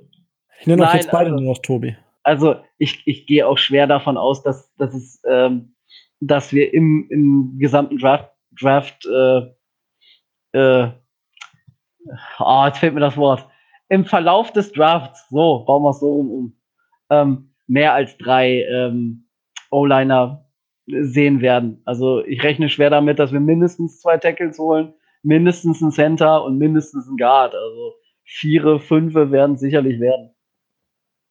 Wunderbar. So. Und jetzt äh, sind wir auch bei, bei unserem Lieblingsthema Running Backs angekommen. Letztes Jahr war unser Running Back äh, Weltklasse. Ich glaube, unser bester Running Back war Fitz, Fitzmagic. Ja, also gut, wir wissen alle, dass er kein Running Back ist, aber ich wollte immer mal einen schlechten, ich wollte zumindest einmal probiert haben, hier einen schlechten Witz zu machen. Ja, ich glaube, das ist mir an dieser Stelle gelungen. Und oder Micho, siehst du, dass wir keinen Running Back brauchen? Nein, also das sage ich in jedem Falle. Äh, wir sollten auf jeden Fall unser Backfield verstärken, ja. Tobi, du auch oder sagst du mm, Running Back vielleicht, vielleicht in zwei, drei Jahren?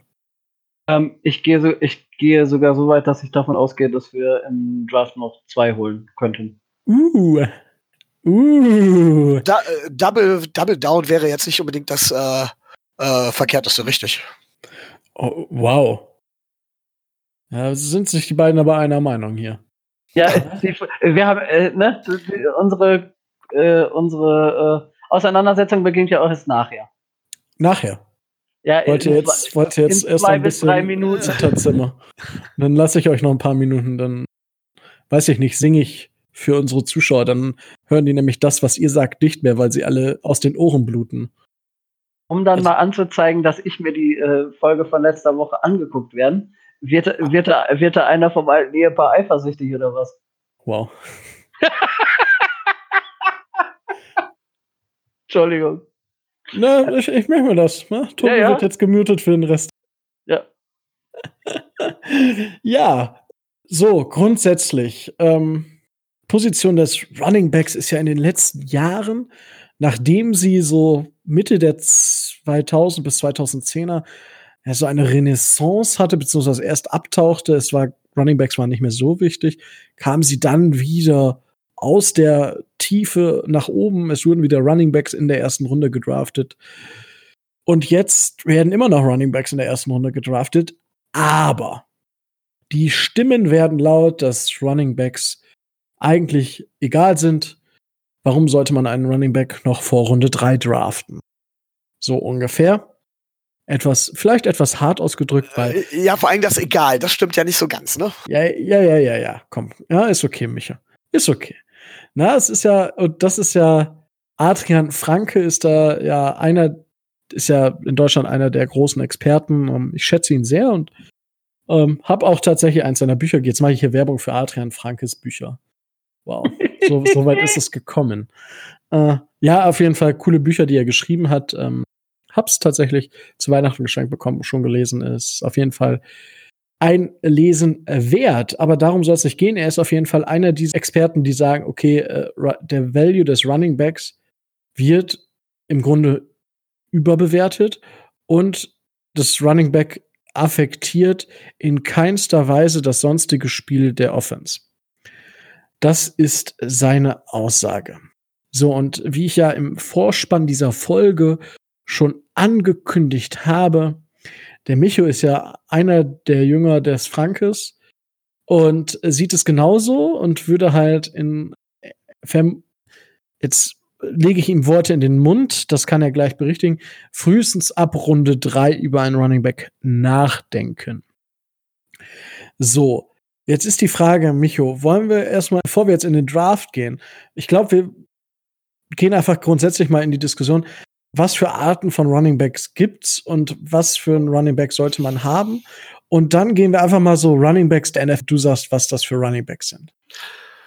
Puh, ja, also, ähm, ich gehe mal davon aus, dass die Frage ist hier nicht mal was dazu sagen soll. Grundsätzlich hat ein Running Back zwei Aufgaben. Das eine ist das, was schon im Namen steckt, also das reine Runnen, wirklich Ball in die Hände bekommen und Kopf runter und durch. Ähm, das wäre das eine. Dann gibt's natürlich den Running Back als, als Vorblocker für äh, meistens Fullback genommen oder sowas, ne? Ja.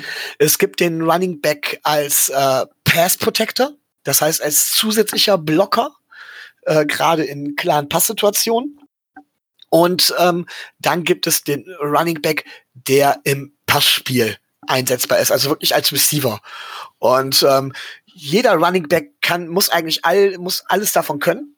Ja, er kann halt bestimmte Sachen besser und bestimmte Sachen schlechter. Ich will jetzt mich nicht auf Prozentzahlen an oder sowas, aber ähm, es gibt nur relativ wenig Running Backs, die in allem komplett gut sind. Wirklich in allem. Die meisten haben an, zumindest in irgendeinem Bereich eine klare Schwäche. Ähm, oder eine klare Schwäche und ähm, ja, bevor ich das jetzt bewerten will, nein, also jeder hat irgendwo eine Schwäche und je, je besser sie insgesamt in allen vier Sachen sind, desto höher werden sie in der Regel auch gedraftet. Okay. Das ist erstmal eine Aussage, ähm, mit der wir leben können. Und bevor wir jetzt auf die Prospects zu sprechen kommen, lass uns da einfach mal so die Liste der, der, ja, der Leader, also diejenigen, die am meisten gelaufen sind oder am weitesten gelaufen sind in der letzten Saison, so ein bisschen, bisschen durchgehen. Ich äh, ganz, ja kurz, ganz kurz, Scrimmage Yards oder Rushing Yards? Rushing Yards. Okay. Also, weil, ne, dann wären da, ist dann das Passspiel halt eben nicht mit dabei. Ja, ja, ja, ja, das ist richtig, aber ich will dann nicht nur über die Rushing Yards. Ich habe nur die Kategorie als Rushing Yards hier als erstes auf meinem Sheet. Ja? Gut. So, jetzt äh, ist natürlich, ich meine, lass uns einfach über den überragen. Es gibt für mich eigentlich zwei überragende. Der eine ist der mit den meisten, der eine ist der mit den drittmeisten Rushing Yards. Und zwar Derrick Henry. Wie würdest du Derrick Henry bewerten? Und Derrick Henry verdient jetzt 2020 10,3 Millionen. Ja? So, jetzt als ja. wie würd, äh, was, als was für ein Running Back würdest du Derrick Henry bewerten? Und wie siehst du sein, sein, sein Gehalt, sag ich mal? Ähm, es ist schwer, sich da jetzt zurückzuhalten. Also, Derrick Henry ist in meinen Augen ein hervorragender Contact Runner, also einer Kopf runter und durch, ja, mhm. der ähm, in dem Bereich tatsächlich einer der besten in der NFL ist. Ähm, und ähm, ja, dementsprechend gut ist er. Er ist im Passspiel und auch im Pass Protection äh, nur sehr, sehr, sehr bedingt zu gebrauchen. Ähm, und wurde, glaube ich, damals auch in der zweiten Runde erst gedraftet oder so. Ähm, was heißt erst? Ähm, ja. Auf jeden Fall verdient er für mich eindeutig zu viel und ich glaube, dass die Titans da einen ganz, ganz großen Fehler gemacht haben. Okay. Gut. So, der, der, der, der zweiten Running Back, auf den ich zu sprechen kommen möchte, ist Christian McCaffrey, der noch unter seinem Rookie-Deal spielt. Deswegen hat er nur ein Cap-Hit von 5,5 Millionen. Nur in Anführungsstrichen. Wie siehst du Christian McCaffrey? Also ist eindeutig für mich der bessere Running Back. Ähm, ist vor allen Dingen auch im, im, im Passspiel zu gebrauchen. Mhm. Ähm, das Problem ist, um diese Zahlen aufzulegen und so wie er auch in Carolina eingesetzt wird, glaube ich, dass es da bald vorbei ist. Er kriegt, glaube ich, so viel Touches pro Spiel. Ähm, in der Regel, ich glaube, wenn, wenn er Glück hat, schafft er es noch eine Saison, vielleicht auch noch zwei. Und dann war's das. Ja, er stand, glaube ich, bei 98 Prozent der Offensive Snaps auf dem Feld. Ja, so. schon heftig. Aber er Absurd. ist halt sehr, sehr vielsam. Damit tatsächlich, ähm, ich würde so weit gehen und würde sagen, er war in meinen Augen der beste Running Back der abgelaufenen Saison. Okay. Das, gut, da sind wir schon mal zumindest auf der gleichen Seite. Ähm, jetzt, ist, jetzt ist die Frage zum Beispiel, wonach bewertest du, also wie wichtig sind dir Rushing Touchdowns und Receiving Touchdowns von einem Running Back?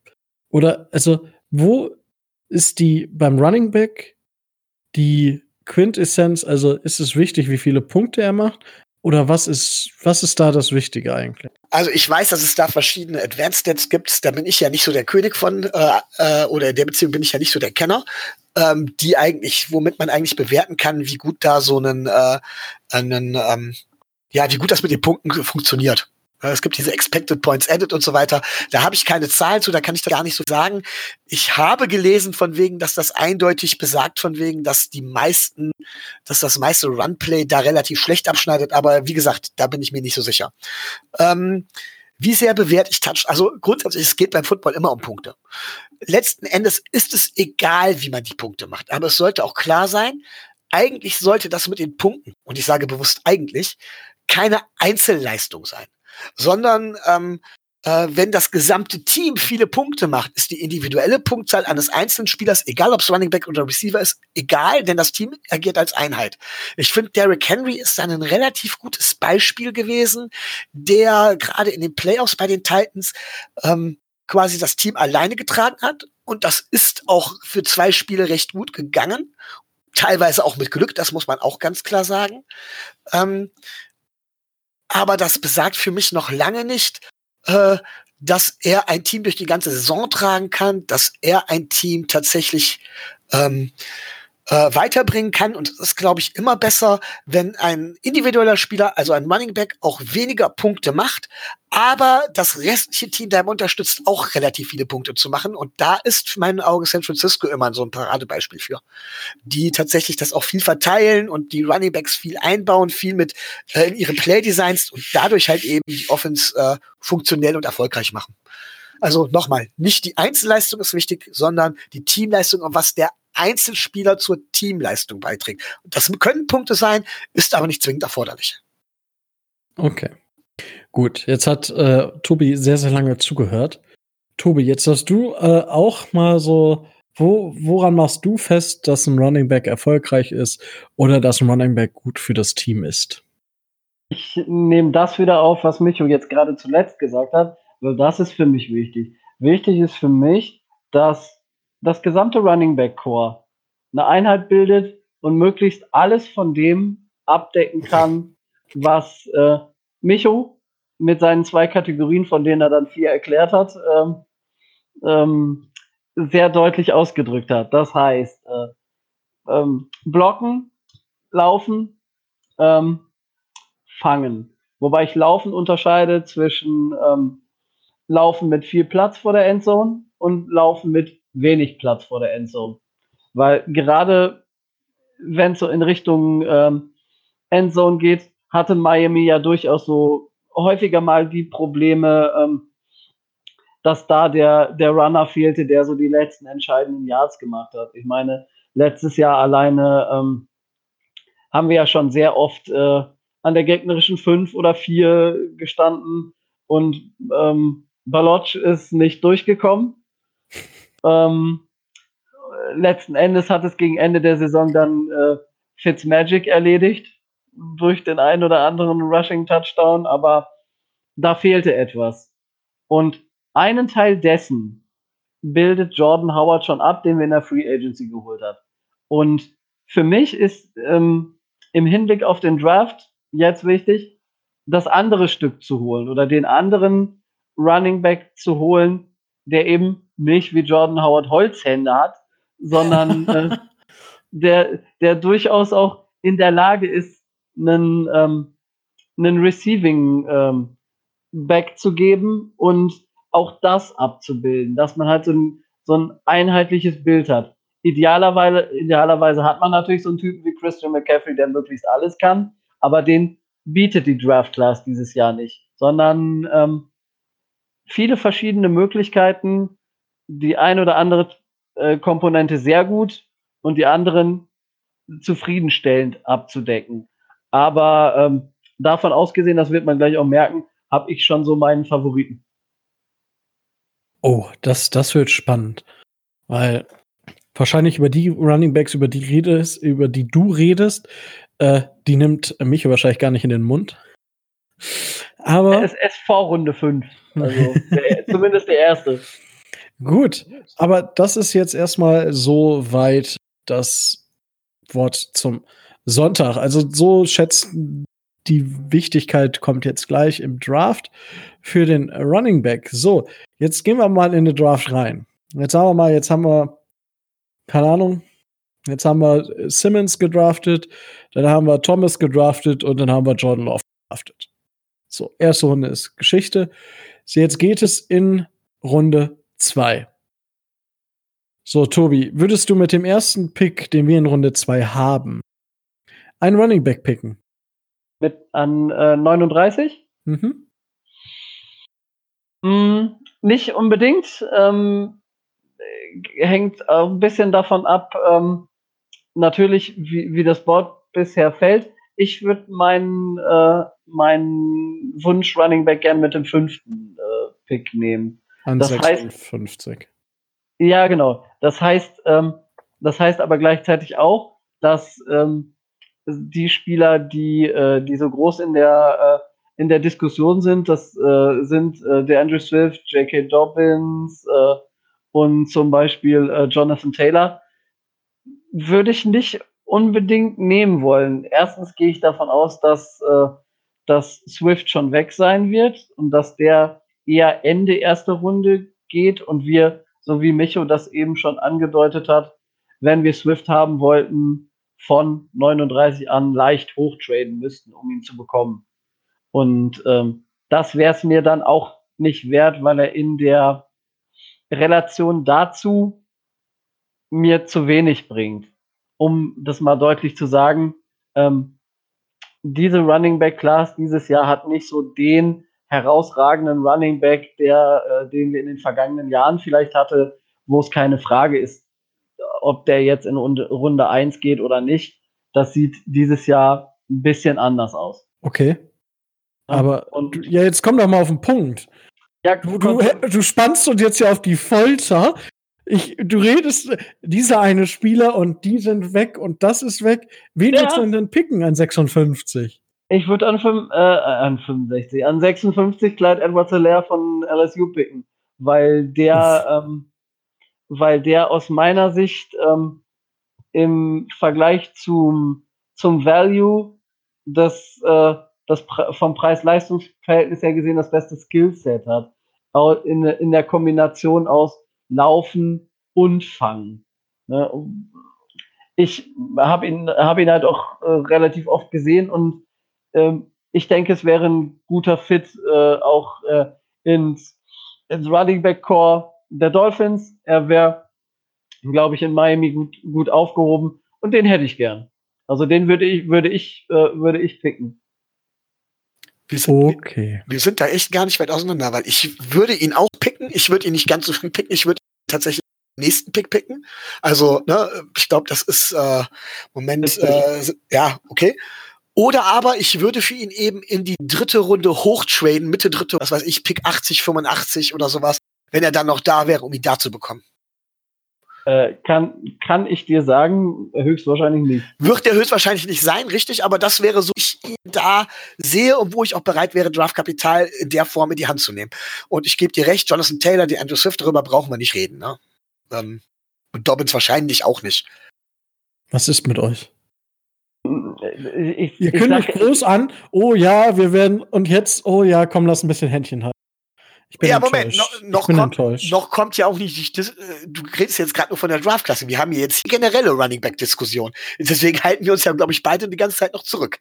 Also ganz, ganz ehrlich, ich kann, dir, ich kann dir klipp und klar sagen, ich will, ich will Edward Hilaire und um Edward Hilaire zu kriegen, musst du ihn mindestens mit dem fünften Pick der Dolphins nehmen. Weil an 70 wird er garantiert nicht mehr da sein. Das kann ich dir versprechen. Und äh, du musst ihn da nehmen. Ist halt für Short Yardage gut, der Gute. Ja, auf jeden Fall. Und äh, ich finde, es, er, ist, äh, er ist eine gute Ergänzung zu Jordan Howard und die beiden zusammen, das kann gut funktionieren. Und das, denke ich, äh, wird auch klappen. Aber äh, so, so Geschichten wie, äh, ja, und dann gucken wir mal und dann äh, ist er an 70 vielleicht noch da oder Mitte, dritte Runde.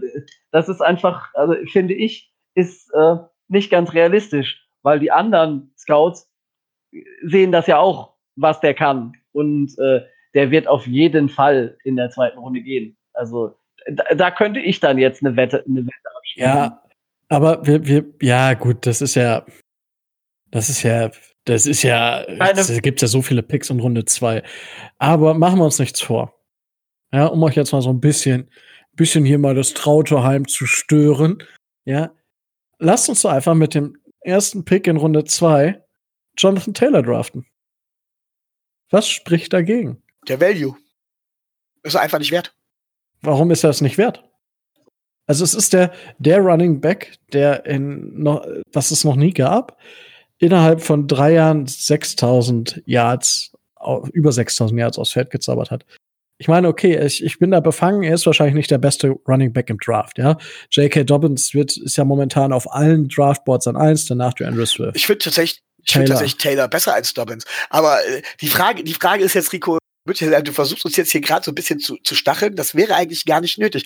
Wir haben, glaube ich, bisher die Diskussion, wann soll man einen Running Back nehmen oder sowas, bewusst nach hinten geschoben, weil wir gesagt haben von wegen, okay, das willst du jetzt gar nicht hören, sondern du willst eigentlich hören, wie bewerten wir die Prospects. Wenn du jetzt darauf hinaus willst, äh, welchen Wert hat grundsätzlich wie oder das Running, der Running Back grundsätzlich für das Spiel, dann muss man sich auch auf die Diskussion bereit machen. Aber wir haben jetzt, oder so habe ich dich jetzt verstanden, das lassen wir erstmal raus und deswegen kommt dieser Kuschelkurs zustande. Oh. mein Gott. Du darfst mich, mich Mal. Wow. Danke. Gerne. Oh, du Gnädiger. gewährt Sterblicher. Nee, aber also. Oh, ja. Geil. I love it. Oh, nee, aber es ist tatsächlich, also, warum, wenn Jonathan Taylor da ist, wen, was sehe ich bei Jonathan Taylor? Bei Jonathan Taylor sehe ich einfach nur ein junges Abbild von Livian Bell. Verbessert mich, wenn, wenn, wenn ihr das anders Rein seht. sportlich gesehen. Aber ja, um natürlich. das klar zu Der machen. Typ ist. Ja, Taylor ist ein bisschen klarer im Kopf als Bell. Ja.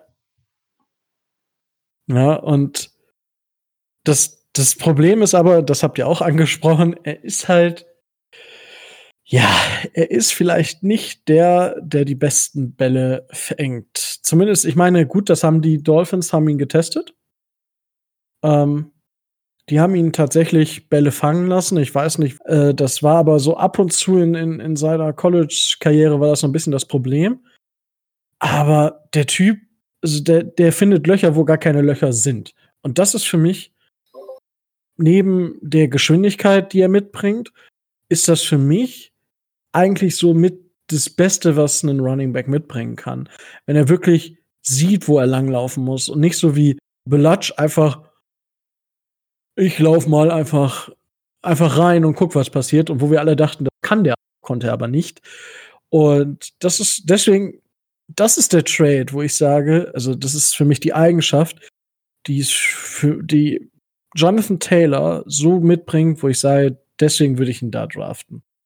Weißt du, Das könnt ihr. Weißt du, bei ja. mir ist das so, ähm, er gibt der Mannschaft nichts, äh, nichts so Außergewöhnliches, was Miami ähm, im Running Back äh, Room derjenigen, die da jetzt sind, ich spreche jetzt in erster Linie von Jordan Howard, nicht schon hat. Ne? Verstehst du, was ich meine? Ja, gut, er ist halt deutlich besser als John Howard. Ja, aber ähm, das überlappt sich ein bisschen von den von den äh, von den Fähigkeiten und von den äh, von Ja, den, ja, das habe ich ja, Ja, gesagt. Das habe ich ja, ja, gesagt. deswegen Das finde ich zwar schade, genau. aber nee, ja, äh, I don't give a fuck. ja, ich schon. Deswegen ne, ne? also Er hat nur einen Zweijahresvertrag. ja, aber Der wird auch nicht länger da sein. aber ähm, du hast uns äh, ne, du hast uns gefragt, warum nicht? Das ne? Ja, ist ja Ne, das ist die das ist die Begründung. Ich sehe schon, das ist nach hinten losgegangen. Also, ähm, ich muss Rico da recht geben. Jonathan Taylor ist auch für mich der zweitbeste Running Back im Draft. Äh, warum ich ihn nicht erwähnt habe, ist ganz einfach, weil ich glaube, dass er in dem Moment, wo ich ihn draften würde, auf gar keinen Fall mehr da ist. Bei Edward Hilaire halte ich es zwar auch für unwahrscheinlich, aber ich sehe zumindest die Chance. Bei Jonathan Taylor glaube ich definitiv nicht, dass er noch da ist. Und deswegen habe ich ihn nicht erwähnt. Aber ich würde ihn auf keinen Fall Okay. so früh draften.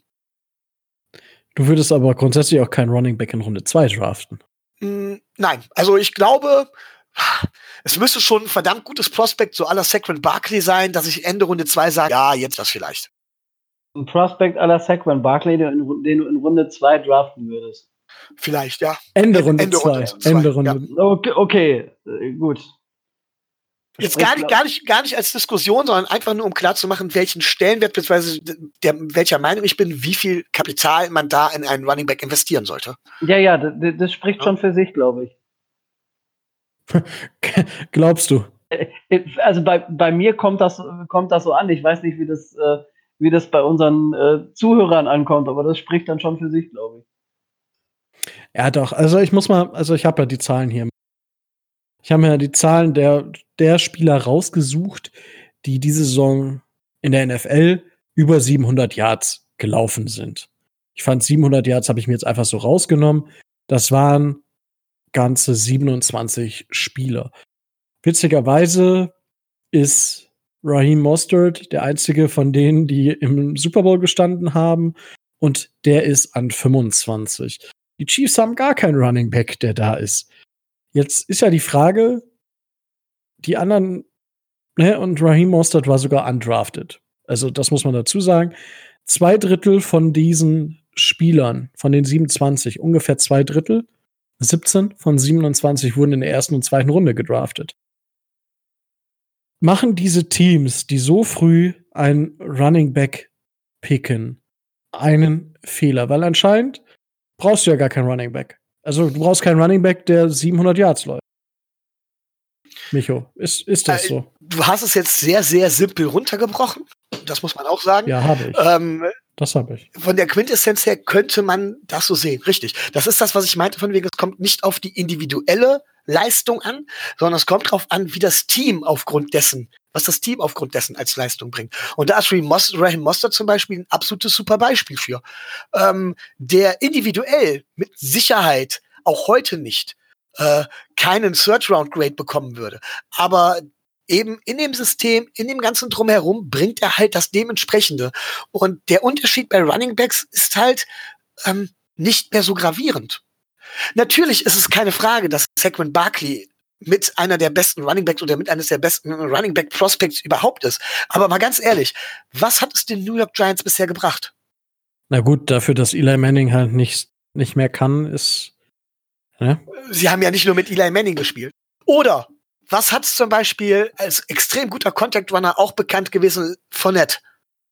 Es Fournette. Was hat das den Jaguars gebracht? Einen Playoff-Run, der dramatisch gegen die Patriots gescheitert ist. Genau. Und, und, lag, lag es tatsächlich an Fournette? Nee, es lag an der Defense. Ja, ja, aber die mussten ja auch ein bis, paar Punkte mussten die Jaguars ja machen. Was hat, und das lag sicherlich nicht an deren damaligen Weltklasse Quarterback. Was hat zum Beispiel, was hat zum Beispiel den LA Rams gebracht, ähm, ähm, Todd Gurley so richtig schön viel Kohle zu bezahlen? Na gut, das ist, äh, das muss man beim Fournette auch sagen. Er war ja verletzt. Und das ist bei, ähm, bei, bei Todd Gurley ist jetzt die Frage, wussten die Rams davon? Ich, weil ich kann es mir nicht vorstellen, dass die von dieser, ähm, ach, was hat er denn Knie, noch hier? Knieverletzung. Ja, Gicht oder sowas. Ich, irgendwie, Arthritis, irgendwie sowas Arthritis oder Arthrose oder? Ja, ja, irgendwie.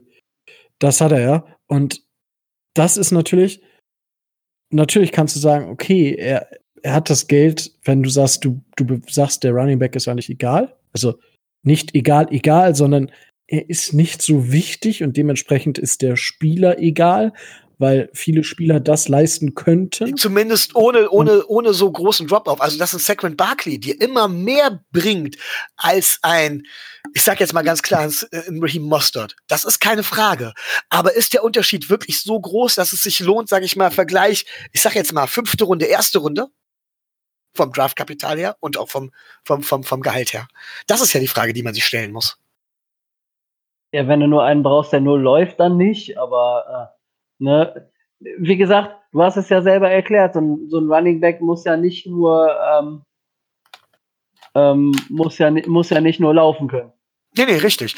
Ähm, sollen wir denn, wenn, wenn wir da jetzt wirklich bei sind, das Thema ist ja viel komplexer als einfach nur zu sagen, der Running Back war gut, der Running Back war schlecht oder hat es weit gebracht oder hat es nicht weit gebracht.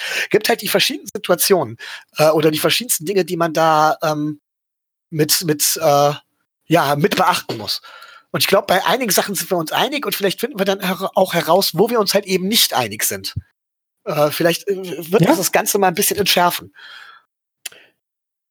Es war doch noch gar nicht äh, Nee, scharf. aber äh, oh, zwischen uns ist es schon scharf geworden, allerdings nicht für, nicht, nicht, für die, nicht für die Öffentlichkeit. Nee, also geh, geh gerne darauf ein. Ich habe noch ein bisschen. Äh, also, äh, das erste ist, was ich erstmal ganz klar sagen möchte, ist, ähm, die individuelle Rushing-Leistung, und ich rede jetzt nur nicht, nicht von Receiving, sondern die individuelle Rushing-Leistung eines Running Backs, ist in den seltensten Fällen tatsächlich selber vom Running Back abhängig, sondern mehr als alles andere von der O-Line abhängig. Man sieht es zum Beispiel an einem Livian Bell. Gerade Spieler vom, äh, vom Stil eines Livian Bell sind extrem davon abhängig, O-Line die dementsprechenden Lücken frei blockt. Gibt ihr mir da recht? Das ist schon mal ein Punkt. Ja gut, also ganz ohne O-Line funktioniert ja, also, ich meine, du brauchst ja eine O-Line. Nee, ist klar. Ich meine, das ist ja genauso wie beim Quarterback, der ja auch unter Druck vermutlich schlechter wirft als ohne. Ja, das, das ist auch gar keine Frage. Aber ein Running Back ist wesentlich mehr abhängig von der O-Line als die anderen Spieler. So sehe ich das zumindest. Ja, aber das, ja, Ja. gut, Ähm, muss, muss man Gut, bejahen. das heißt von wegen, die individuelle Leistung ist allein schon das, was wir als individuelle Leistung wahrnehmen, ist allein schon da eine Teamleistung. Mehr als bei anderen Spielern. Na gut, es ist beim, Bei dem Receiver ist es, ist es Es ist- immer eine Teamleistung, aber äh, beim Running Back noch mal mehr. gut, es sind mehr Spieler involviert. Aber ich sag mal so, es ist ja, da fängt, da fängt's ja schon an. So, wenn ich jetzt einen Quarterback habe, der unter Druck nicht so stark ist. So, wenn ich, so, dann kriegt er ein bisschen Druck, wirft nicht so genau. Dann habe ich noch einen Receiver, der Hals, Holzhände hat, wie Aguilar. So, dann ist das, sind auch mehrere Spieler involviert, die halt ihren Job nicht so, weil zwei, drei Spieler ihren Job nicht machen, kann einer seinen Job nicht perfekt Ge machen. Gebe ich vollkommen recht. So, aber bei einem Running Back ist es doch, der ist abhängiger, also so sehe ich es zumindest. Gerade was das Rush Rushing angeht, ist der abhängiger als alle anderen Spieler von der O-Line. Der kann noch so gut ein individueller Runner sein. Wenn die O-Line schlecht ist, kann er das nicht durch seine individuelle Klasse herausreißen. Nicht so stark, wie es vielleicht ein Quarterback könnte. Ich weiß nicht, Tobi, siehst du das anders? Nee, das sehe ich, äh, das sehe ich ähnlich. Ne? So. Also äh, es braucht nicht unbedingt den einen Spieler mit den ganz tollen, herausragenden äh, Fähigkeiten, wenn das drumherum nicht passt. Und das ist, das ist das Problem bei den Giants. Weil, ne, Bei den Giants, Ja. bei den Jets, ja, ne, kannst, ja, ne, ist ja nicht so, dass. können jetzt durchgehen, ne? Ja. Äh, Ja, da, aber da möchte ich, da möchte ich dann noch eins, äh, eins hinzufügen, um das nochmal noch mal aufzudröseln. Auf dem First, also auf dem ersten Level hast du recht. Ab dem zweiten Level, also Höhe Linebacker, sag ich mal, also outside the box, dann da ist die Eigenschaft des Running Backs schon die entscheidende, wenn er dann aufs Second Level Okay. kommt. Da könnte ich zumindest, zumindest ist da der Einfluss der weitem nicht mehr so groß und da gebe ich dir vollkommen recht. Das wäre dann auch, das sind dann auch die Big Plays, die ein Running Back dann dementsprechend Ja. macht, ja. Ähm, ich fange jetzt mal mit einem mit einem längeren ähm, Monolog an. Ja, wenn ihr meint, ihr müsst mich unterbrechen, dann schreibt mich an. Ähm, also da wär's. äh, Okay. Danke, das war's mit der Folge. Also wie gesagt, da haben, da haben wir erstmal den ersten Punkt. Ähm, Running Back, die ich weiß nicht ganz genau, wie man es nachgucken soll. Also es gibt ja auch Advanced Stats, auch da habe ich noch nicht. Wir haben ja auch kein PFF oder sonstiges oder Football Outsider Pro Konto, um da die genauen Stats da nachzugucken. Aber ich habe ja, hab ja geschätzt, dass der Unterschied zwischen einem, den man in der fünften Runde und einem, den man in der ersten Runde draftet, dass das irgendwie 300 Yards im Jahr ausmacht oder so. Und das wäre mir halt einfach zu wenig. Das ist aber eine reine Schätzsache, deswegen kann ich mich darauf jetzt nicht unbedingt verlassen. Vor allem, weil der ja halt viel mehr noch zusammenhängt. Da gebe ich euch recht, nämlich äh, O-Line, Play-Designs und so weiter. Was aber auch sehr auffällig ist, ist, dass Running Backs eine sehr geringe Haltwertzeit haben. Running Backs, es gibt wenig Running Backs, die in der Liga wirklich lange erfolgreiche Leistungen bringen. Und meistens ist es so, sie unterschreiben den ersten dicken Vertrag und kur kurz danach ist, sind sie durch. Ja? Ähm, hinzu kommt noch, und das ist mir auch relativ wichtig, dass das Run-Game in der heutigen NFL und ich habe es auch immer wieder mal erwähnt, ich mag ein gutes physisches Run-Game. Aber das Run-Game in der heutigen NFL verliert immer mehr an Bedeutung. Also es ist tatsächlich so von wegen, dass man die Spiele mittlerweile über das Passing-Game gewinnt. Das sind einzelne Spiele sind immer die Ausnahme, aber ich nehme jetzt zum Beispiel mal die Titans, die mit, äh, mit Harry, mit Henry einen der besten Contact Runner, wenn nicht den besten Contact Runner der NFL in ihren Reihen haben. Ja? Ähm, der übrigens erstmal individuell erst dann anfangen konnte zu glänzen, als Ryan Tannehill übernommen hat und das Passspiel der Titans ins Laufen kam. Erst dann konnte auch Derrick Henry dementsprechend glänzen. Heißt für mich, das Passspiel hat im Prinzip den Running Back erst die Räume geöffnet. Das war keine individuelle Leistung direkt von Henry, sondern es war tatsächlich über das Playdesign bzw. über das Team eine Leistung. Ähm, wenn ich mir dann zum Beispiel das Spiel gegen die Patriots angucke, da hat Henry das komplette Spiel dominiert. Der hat das Spiel fast komplett alleine bestritten. Und ja, sie haben gewonnen. Aber letzten Endes waren sie das ganze Spiel über, obwohl Henry das ganze Spiel dominiert hat, nur ein einziges Play von einer Niederlage entfernt, und zwar ein einziges Passing Play, die ganze Zeit über. Wenn Kansas City mit, ihr, mit dem Passing Game, also wenn man mit dem Passing Game ein Spiel dominiert, dann kommt der Gegner nicht mehr zurück, in der Regel. Ja? Ähm, das Running Game, klar hat das Running Game immer noch seine Berechtigung, gerade in Short Yardage Situationen, Ähm, gerade gerade auch um um, um Playdesigns einzubauen, um um Misdirection Plays und so weiter einzuspielen. Da sind die 49ers ein großes Beispiel für, aber auch um die Uhr zu kontrollieren. Da hat Kansas City zum Beispiel überhaupt seine in der Regular Season in der Regel seine Rushing Games oder seine Rushing Yards erst gemacht. Die haben in der Regel immer erst den Gegner auf dem Boden gehalten, haben meistens ein oder zwei Viertel im Passing Game gebraucht und haben dann den Ball über Williams laufen lassen, um dann die Uhr runter zu, zu laufen. Natürlich im Super Bowl ist zum Beispiel Damon Williams eigentlich der eigentliche MVP gewesen, weil da haben sie es umgekehrt gemacht, haben den Gegner vielleicht auch ein bisschen damit überrascht. Ne?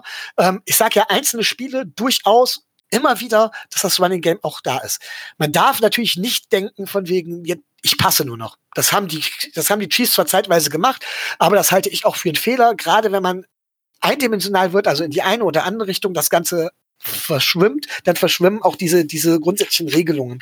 Aber wenn ich jetzt überlege, dass Running Back individuell nicht, individuell nicht mehr den, den großen Impact macht. Und das wird wahrscheinlich der Hauptstreitpunkt sein, wie groß der individuelle Impact eines Running Backs ist. Wenn ich dran denke, dass das Running Game immer mehr an Bedeutung verliert, überlege ich mir jetzt, okay, wie viel Ressourcen investiere ich denn da rein? Oder ist es nicht so, dass ich zum Beispiel mit meinem Zweitrunden-Picks lieber noch richtig gute O-Line-Spieler hole, ja, richtig gute O-Line-Spieler hole und dann, weil laufen können die alle, in der fünften Runde einen Running Back hole, der laufen kann und vielleicht noch und und vielleicht noch einen Running Back dazu, der passen kann, dann habe ich ein Backfield, das halt eben so aller Mossad, aller aller 49ers tatsächlich mit dem ich trotzdem immer noch Spiele problemlos gewinnen kann, wenn das Passing Game funktioniert. Natürlich ist das alles ein Gesamtkonstrukt, keine Frage, aber die individuelle Bedeutung des Running Backs ist mir zu niedrig. So, und deswegen sage ich dann von wegen, deswegen ist mir das zu früh. Deswegen ist es mir auch zu früh. Ich halte es für den größten Fehler, den die Giants gemacht haben, den Saquon Barkley zu ziehen. Den Saquon, Barkley zu ziehen macht dann Sinn, wenn du sagst, alles andere ist perfekt ausgerichtet. Aber es macht für mich keinen Sinn, um einen Running Back herum ein Team aufzubauen. Ich glaube auch, dass die Cowboys mit Elliott, mit der Vertragsverlängerung von Elliott, ein Riesenproblem bekommen werden. Auf Dauer. Genauso wie die Rams eins mit der Vertragsverlängerung von Gurley bekommen haben. Und dann frage ich mich direkt, warum soll ich das machen? Ja, ein Running Back, den ich in der ersten Runde ziehe, bringt mehr individuelle Rushing Yards als ein Fünftrunden-Pick, aber nicht so viel mehr, dass das diesen, dass das diesen Unterschied rechtfertigt. So, jetzt habe ich lange geredet, jetzt darf ich euch zuhören.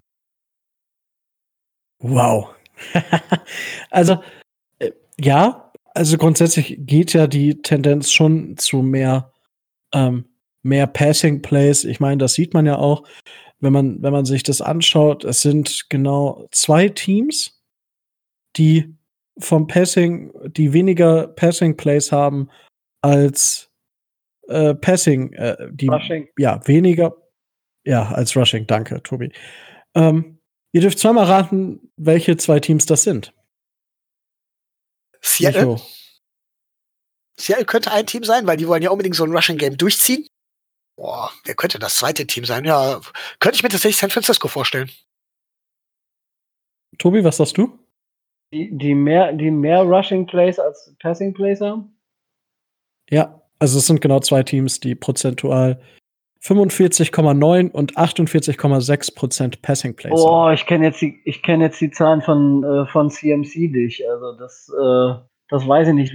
Deswegen habe ich es ja gerade gesagt, aber das sind die prozentualen Zahlen der beiden Teams, die die wenigsten Passing Plays prozentual an ihren Spielen gemacht haben. Also ich würde sagen Giants. Und ja, eh, gut, ich, ich gehe mit CMC, ich sag Carolina. Ja, äh, wenigstens Micho hat einen Treffer. ja, die, die 49ers, San Francisco 48,6. Und an eins, es wundert mich, dass ihr darauf nicht gekommen seid.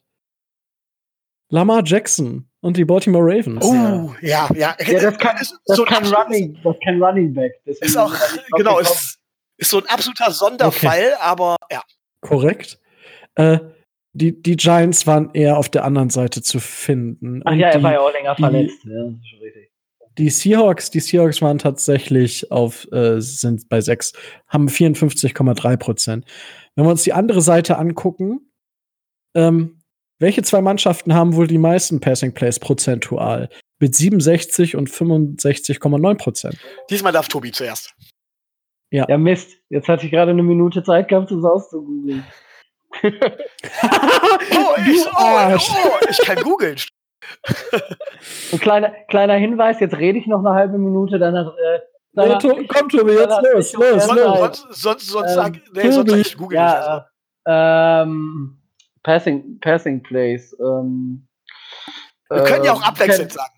Kansas City äh, und boah, ähm, nee, Quatsch, nee, nicht, nicht New Orleans, die, die laufen so, die laufen so oft. Ähm, äh, Tampa mit äh, Winston. Tatsächlich, Kansas City ist für mich, glaube ich, auch keine Frage. Ähm, ja, ich, ich tippe jetzt einfach mal, Moment, wen könnte ich jetzt, ich tippe jetzt tatsächlich, ich rate, es wirklich absolut geraten, weil ich sagen will wie Tobi. Ähm, Tampa wäre natürlich eine Möglichkeit. Ich hatte zu, zuerst überlegt, an, äh, ob ich auch die Rams nehmen soll, aber das passt auch weniger. Ähm, geraten, geraten tue ich jetzt einfach mal Jacksonville.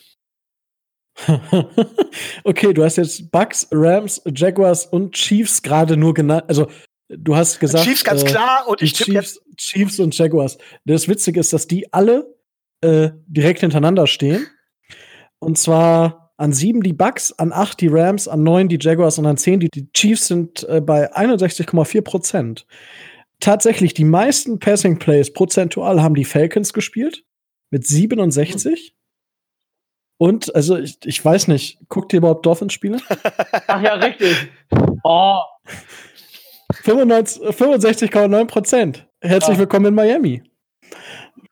Ja, ähm, wobei ich ähm, da jetzt mal eine ja, blöde Frage habe. Ähm, Kansas City zum Beispiel ist so, ist so ein Beispiel, ist, hat, hat jetzt zwar, ich sag mal, vergleichsweise viele äh, ähm, Passing Games, Passing Games und Running Games gemacht. Die Frage ist aber auch, wann. Äh, zum Beispiel nochmal, die Chiefs haben ja. ja. vor allen Dingen dann das Running Game erst gemacht, nachdem sie das Spiel schon gewonnen haben. Also im Prinzip in der das Garbage Time, ne? Richtig, das also ich habe die Zahlen habe ich mir jetzt habe ich jetzt nicht und da genaue Zahlen zu finden ist jetzt auch nicht ganz so trivial, beziehungsweise habe ich die, die jetzt in meiner stundenlangen Recherche nicht direkt gefunden. Aber es ist so, dass die Chiefs tatsächlich in der ersten Halbzeit 17,2 Punkte im Schnitt gemacht haben und in der zweiten Halbzeit 12,7. Ja, also da ist schon eine Diskrepanz. Aber tatsächlich finde ich ganz, äh, wenn ich jetzt mal die Stats vorlese der Teams, die ersten Teams, die so am meisten geworfen haben. Falcons 7-9, Dolphins 5-11, Giants 4-12, Panthers 5-11, Chargers 5-11, Bengals 2-14. Äh, das sind die Mannschaften mit den prozentualen meisten Passing Plays. Woran liegt, also wir sagen, die, also das Passing Play ist wichtig. Sind die Mannschaften alle scheiße im Passing Play, aber kapieren es nicht? Oder wie kann man sich solche Zahlen erklären? Ich würde sagen, vielleicht. dass die Ausgewogenheit aus ähm, Rushing und Passing nicht da ist. Immer wenn man sich in dieser Liga zu leicht ausrechenbar macht, äh, wird, kann es auf der einen oder anderen Seite schwierig werden. Und das zeigt ja sowohl die eine Statistik des, des Passes als auch die andere Statistik des Laufens. Wer das zu sehr macht und wer sich zu sehr ausrechenbar macht, wird berechenbar. Okay, und Micho, was, wie bewertest du eine solche Statistik? Ich meine, mhm. wir, wir, wir reden hier jetzt gerade viel über Zahlen. Ja. Ist manchmal nicht ganz so sexy. Ja, ich bin auch nicht der Zahlenmensch, das ist mein Problem in dem Bereich. Ich, ich, ich, ich weiß, deswegen schmeiße ich die dir ja an den Kopf. Aber solche Zahlen müssen ja irgendwo erklärt werden. Weil wenn wir, wenn wir darüber reden, dass das Running Game nicht so wichtig ist, äh, die Mannschaften, die am schlechtesten abgeschnitten haben, aber die meisten Passing-Versuche prozentual haben, irgendwas passt doch da nicht voneinander. Also ähm, erstmal grundsätzlich, ähm, ja, ähm, man muss immer den, man muss da auch immer den Gesamtkontext sehen. Wie ist das Ganze zustande gekommen? Wodurch ist das Ganze zustande gekommen? Und ähm, du mhm. darfst halt niemals eindimensional werden, da gebe ich Tobi recht. Auf der anderen Seite ist zum Beispiel statistisch kein Zusammenhang zwischen Running Game und Erfolg des Passing Games nachweisbar. Da gibt es zum Beispiel statistisch kann man kein, kann, kann man da, das habe ich mal gelesen, mhm. keinen keinen äh, keinen Zusammenhang nachweisen. Was ich im ersten Moment für unglaublich gehalten habe, weil ich habe gesagt, äh, alles in mir hat geschrien, nee, das kann nicht sein. Aber tatsächlich ist es anscheinend so. Und deswegen ist das mit dieser Einseitigkeit, ich sehe es zwar auch so wie Tobi und glaube auch, dass man nicht einseitig sein darf, aber steht äh, auf wackeligen Füßen. Ähm, ja, Warum warum hat's ins, warum klappt's dann insgesamt nicht? Ganz eben, weil so ein Footballspiel so ein fragiles System ist, weil es halt eben nicht von der individuellen Leistung oder dem einen oder dem anderen abhängt, sondern von der komplexen, kompletten Teamleistung, die anders ist als die Summe der Einzelleistungen. So, und da muss man ganz klar sagen, auch wenn wir besser abgeschnitten haben, als es uns viele zugetraut haben in der letzten Saison, haben wir trotzdem kein gutes Team gehabt. Wir waren besser individuell. Wir waren besser als die Summe unserer Einzelspieler. Ja, aber insgesamt gesehen haben wir ja kein gutes Team gehabt. Ähm, dann spielt das Playdesign da eine Rolle. Es spielt der Gegner eine Rolle, gegen den man spielt. Ähm, da spielen so viele Faktoren rein, dass ich glaube, dass diese einfachen, dass diese einfache Auflistung ähm, gar gar nicht so viel Bedeutung hat. Ich glaube, dann müsste man, dass zu jeder von diesen Zahlen einfach Kontext dazu gehört, den wir aber zum Teil auch gar nicht kennen. Ähm, so kann ich mir das nur erklären.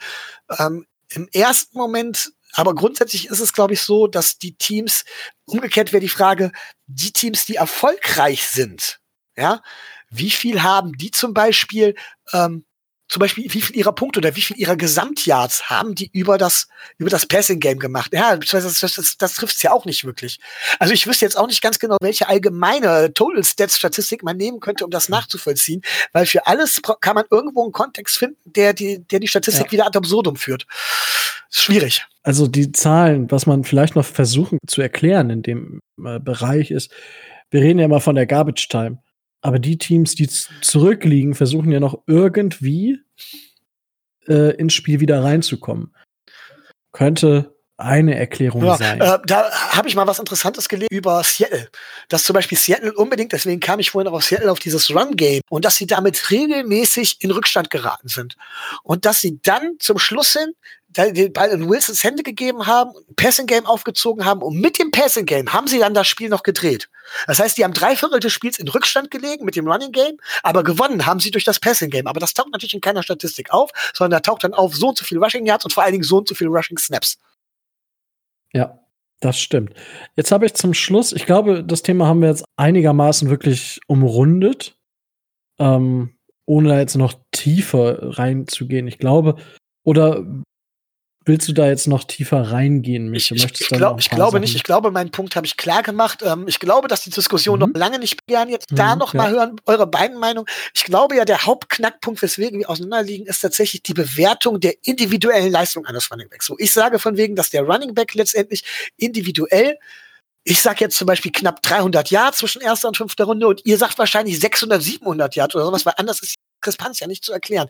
Wie ihr das seht, beziehungsweise was ihr gern dazu sagen würdet, weil ihr habt ja auch eine Meinung. Nicht meine Meinung ist ja, ich weiß, meine Meinung ist zwar allein wichtig, aber Wow. Ja, ich muss ja jetzt irgendeinen irgendeinen ja. coolen Spruch muss ich ja jetzt. Ja, ja, du bist schon einer von den ganz coolen. Ja, ich weiß. Tobi, individuelle Leistung eines Running Backs. Wie gesagt, ich würde das nicht nur aufs Laufen beziehen, sondern auf Scrimmage Yards und ähm, äh, da ist der Unterschied zwischen, äh, also ist zwischen Runde 2, weil es keine Runde 1 Prospect gibt. Und äh, Runde 5 aus meiner Sicht schon in der Wertigkeit gegeben.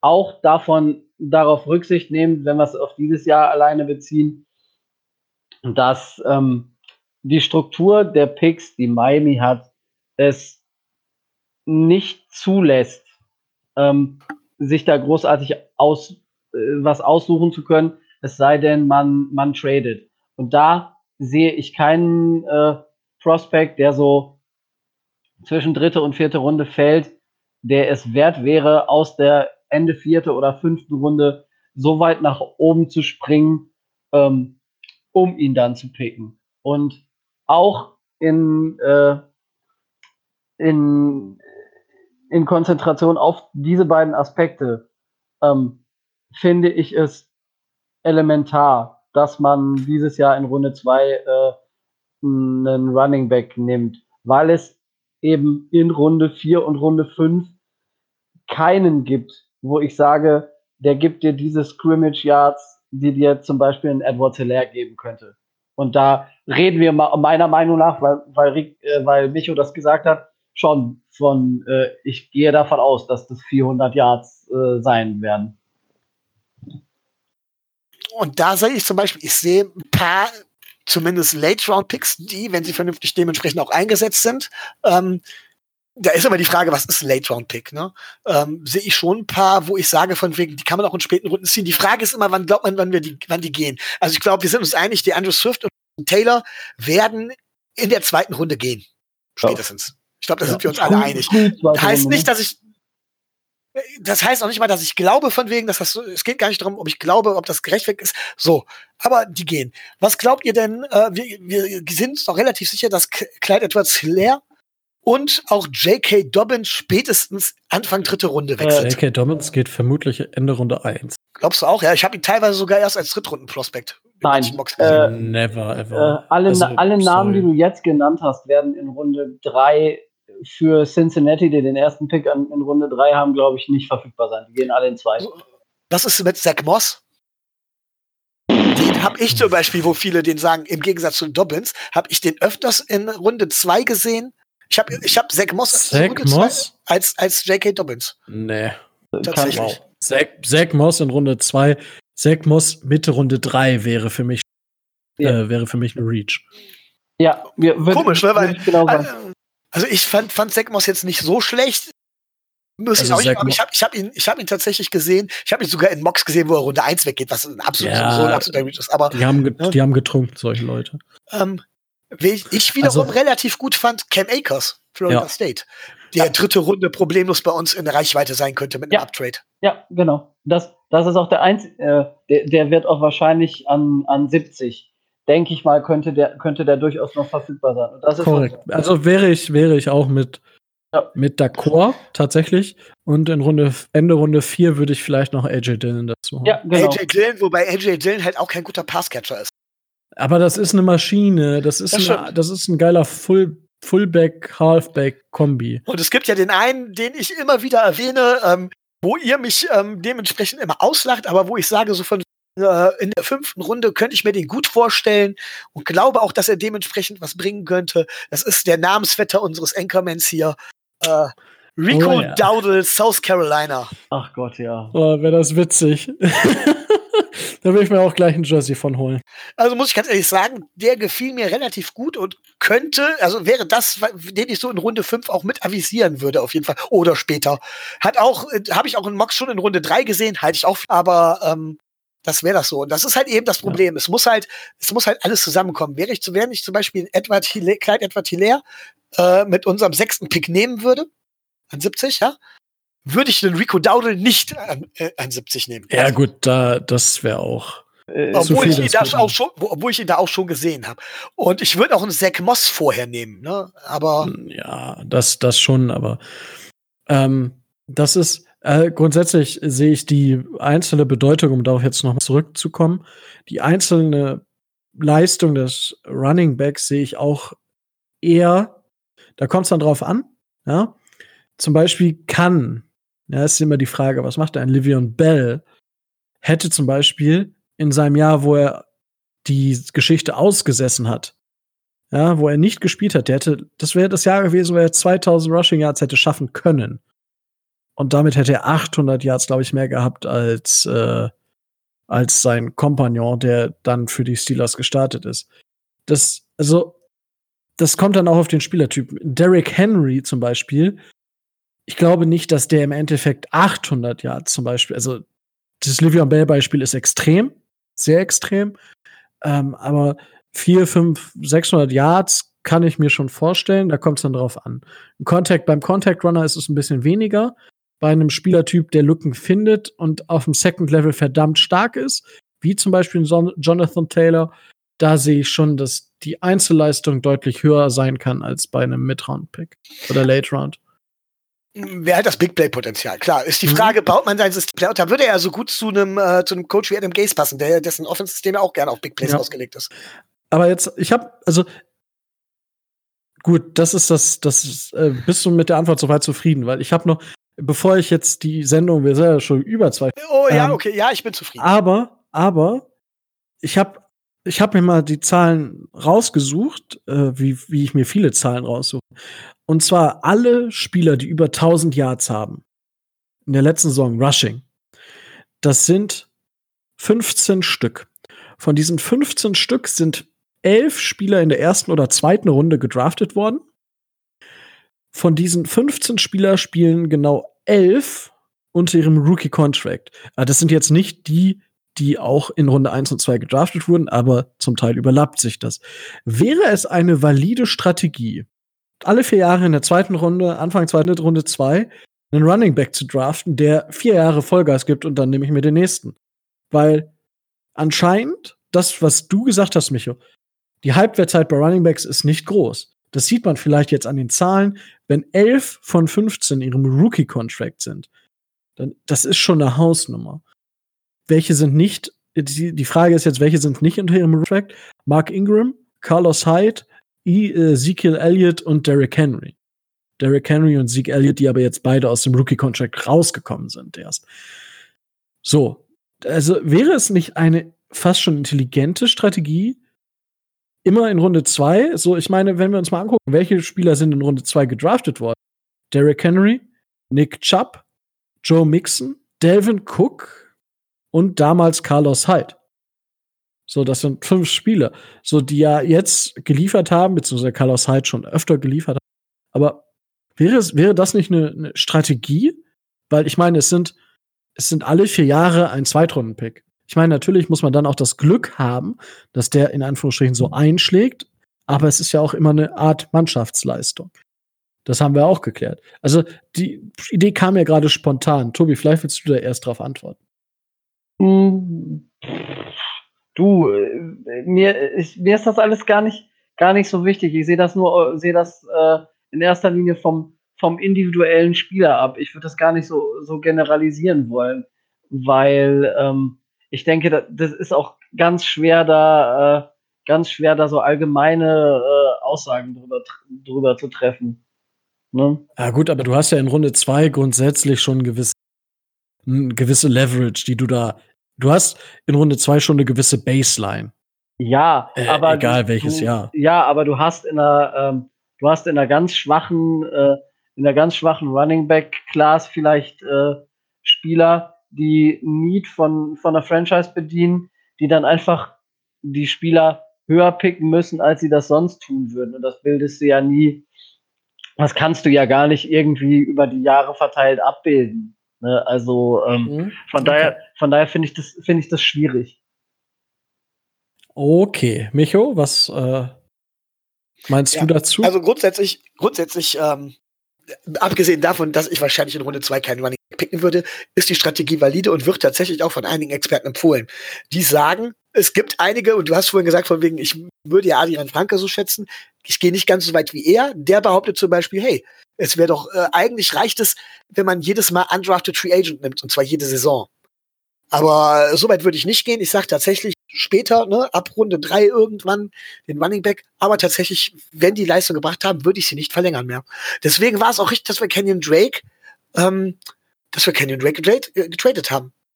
Also ich bin mir ziemlich sicher, dass das ein guter Move von uns war, dass auch das Arizona noch mal auf die Füße fallen wird.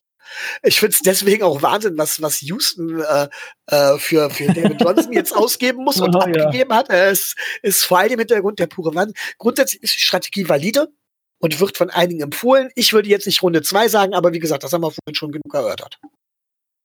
Aber grundsätzlich cool. Running Back nach einem Rookie-Vertrag nicht verlängern, sondern einen neuen draften, ist in der heutigen okay. Situation das Richtige. Ja. Okay, cool. Wunderbar. Ich glaube, jetzt haben wir auch relativ geschafft. Jetzt, äh, bevor ich jetzt den Podcast äh, schließe, möchte ich eine kleine Ankündigung machen oder Michael möchte selber tu äh, möchtest du es selber tun? Ich kann es jetzt auch mal selber machen. Ähm, ich hatte ja im letzten Podcast gesagt, dass ich so enttäuscht war, dass äh, die Teams dementsprechend nicht sich für den Mock Draft bereit erklärt haben.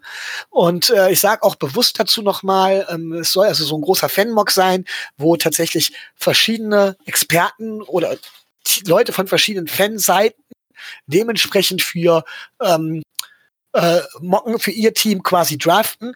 Ich weiß, die Formate gibt's äh, mehrfach in verschiedensten Varianten.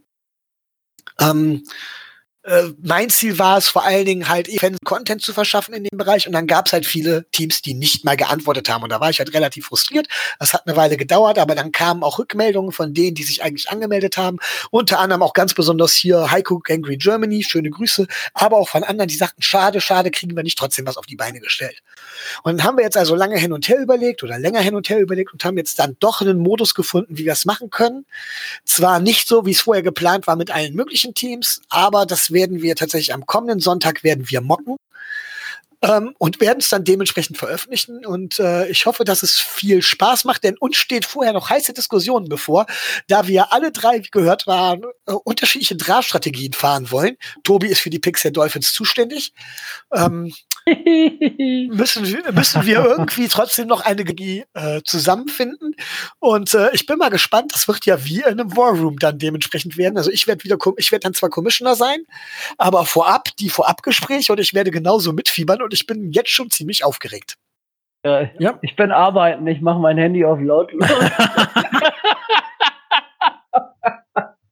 Ich krieg davon alles Absolute nichts Frechheit. Ich, Absolute Frechheit. Ich, ich schließe den War Room ab, da könnt ihr, von der, könnt ihr von draußen reinrufen, was ihr wollt. Wow. Aber ja, das ist auf jeden Fall, also wir, wir machen das am Sonntag. Das heißt noch nicht, dass es am Sonntag auch online geht. Ja, das sei auch gesagt. Es wird vermutlich im Laufe der nächsten Woche passieren. Dann schauen wir mal, wie wir das genau hochladen. Dann auf YouTube Oder voraussichtlich, ne? Schauen wir mal, wie lange es wird, weil wir schauen einfach mal. Und dann wird es in den nächsten Wochen nur noch Mockdrafts geben. Um euch noch mal kurz so eine Vorausschau zu geben. Also wir werden diesen großen Mock mit verschiedenen Gästen machen. Ich freue mich da auch schon drauf. Ist ein mega cooles Fanprojekt auf jeden Fall. Und die Woche drauf wird es im, Dolphin Drive, im Dolphins Drive einen First Round Mock geben. Und die Woche drauf einen, in der Woche vor dem Draft äh, wird es noch mal einen Seventh Round Miami Dolphins Mock geben und dann schauen wir mal, was wir zum, ob wir zum Draft noch mal was Besonderes machen oder nicht. Aber das ist das, was euch die nächsten Wochen auf jeden Fall erwartet. Das wollt ihr euch jetzt für die Draft-Saison noch mit auf den Weg geben. Habt ihr beiden noch etwas, worüber ihr reden möchtet? Ähm, also, du vielleicht? Ähm, boah, spontan nicht. Nein, tatsächlich glaube ich, haben wir uns jetzt ausgequatscht und meine Stimme lässt schon wieder ja, äh, eine Ergänzung habe ich noch. Ich habe ja, äh, ich habe ich hab ja Twitter parallel laufen und äh, Donnerstagabend, wir nehmen das ganze ja Donnerstag auf, ploppt die Meldung rein, dass ähm, Tour äh, bei einem äh, unabhängigen Mediziner zur Untersuchung war.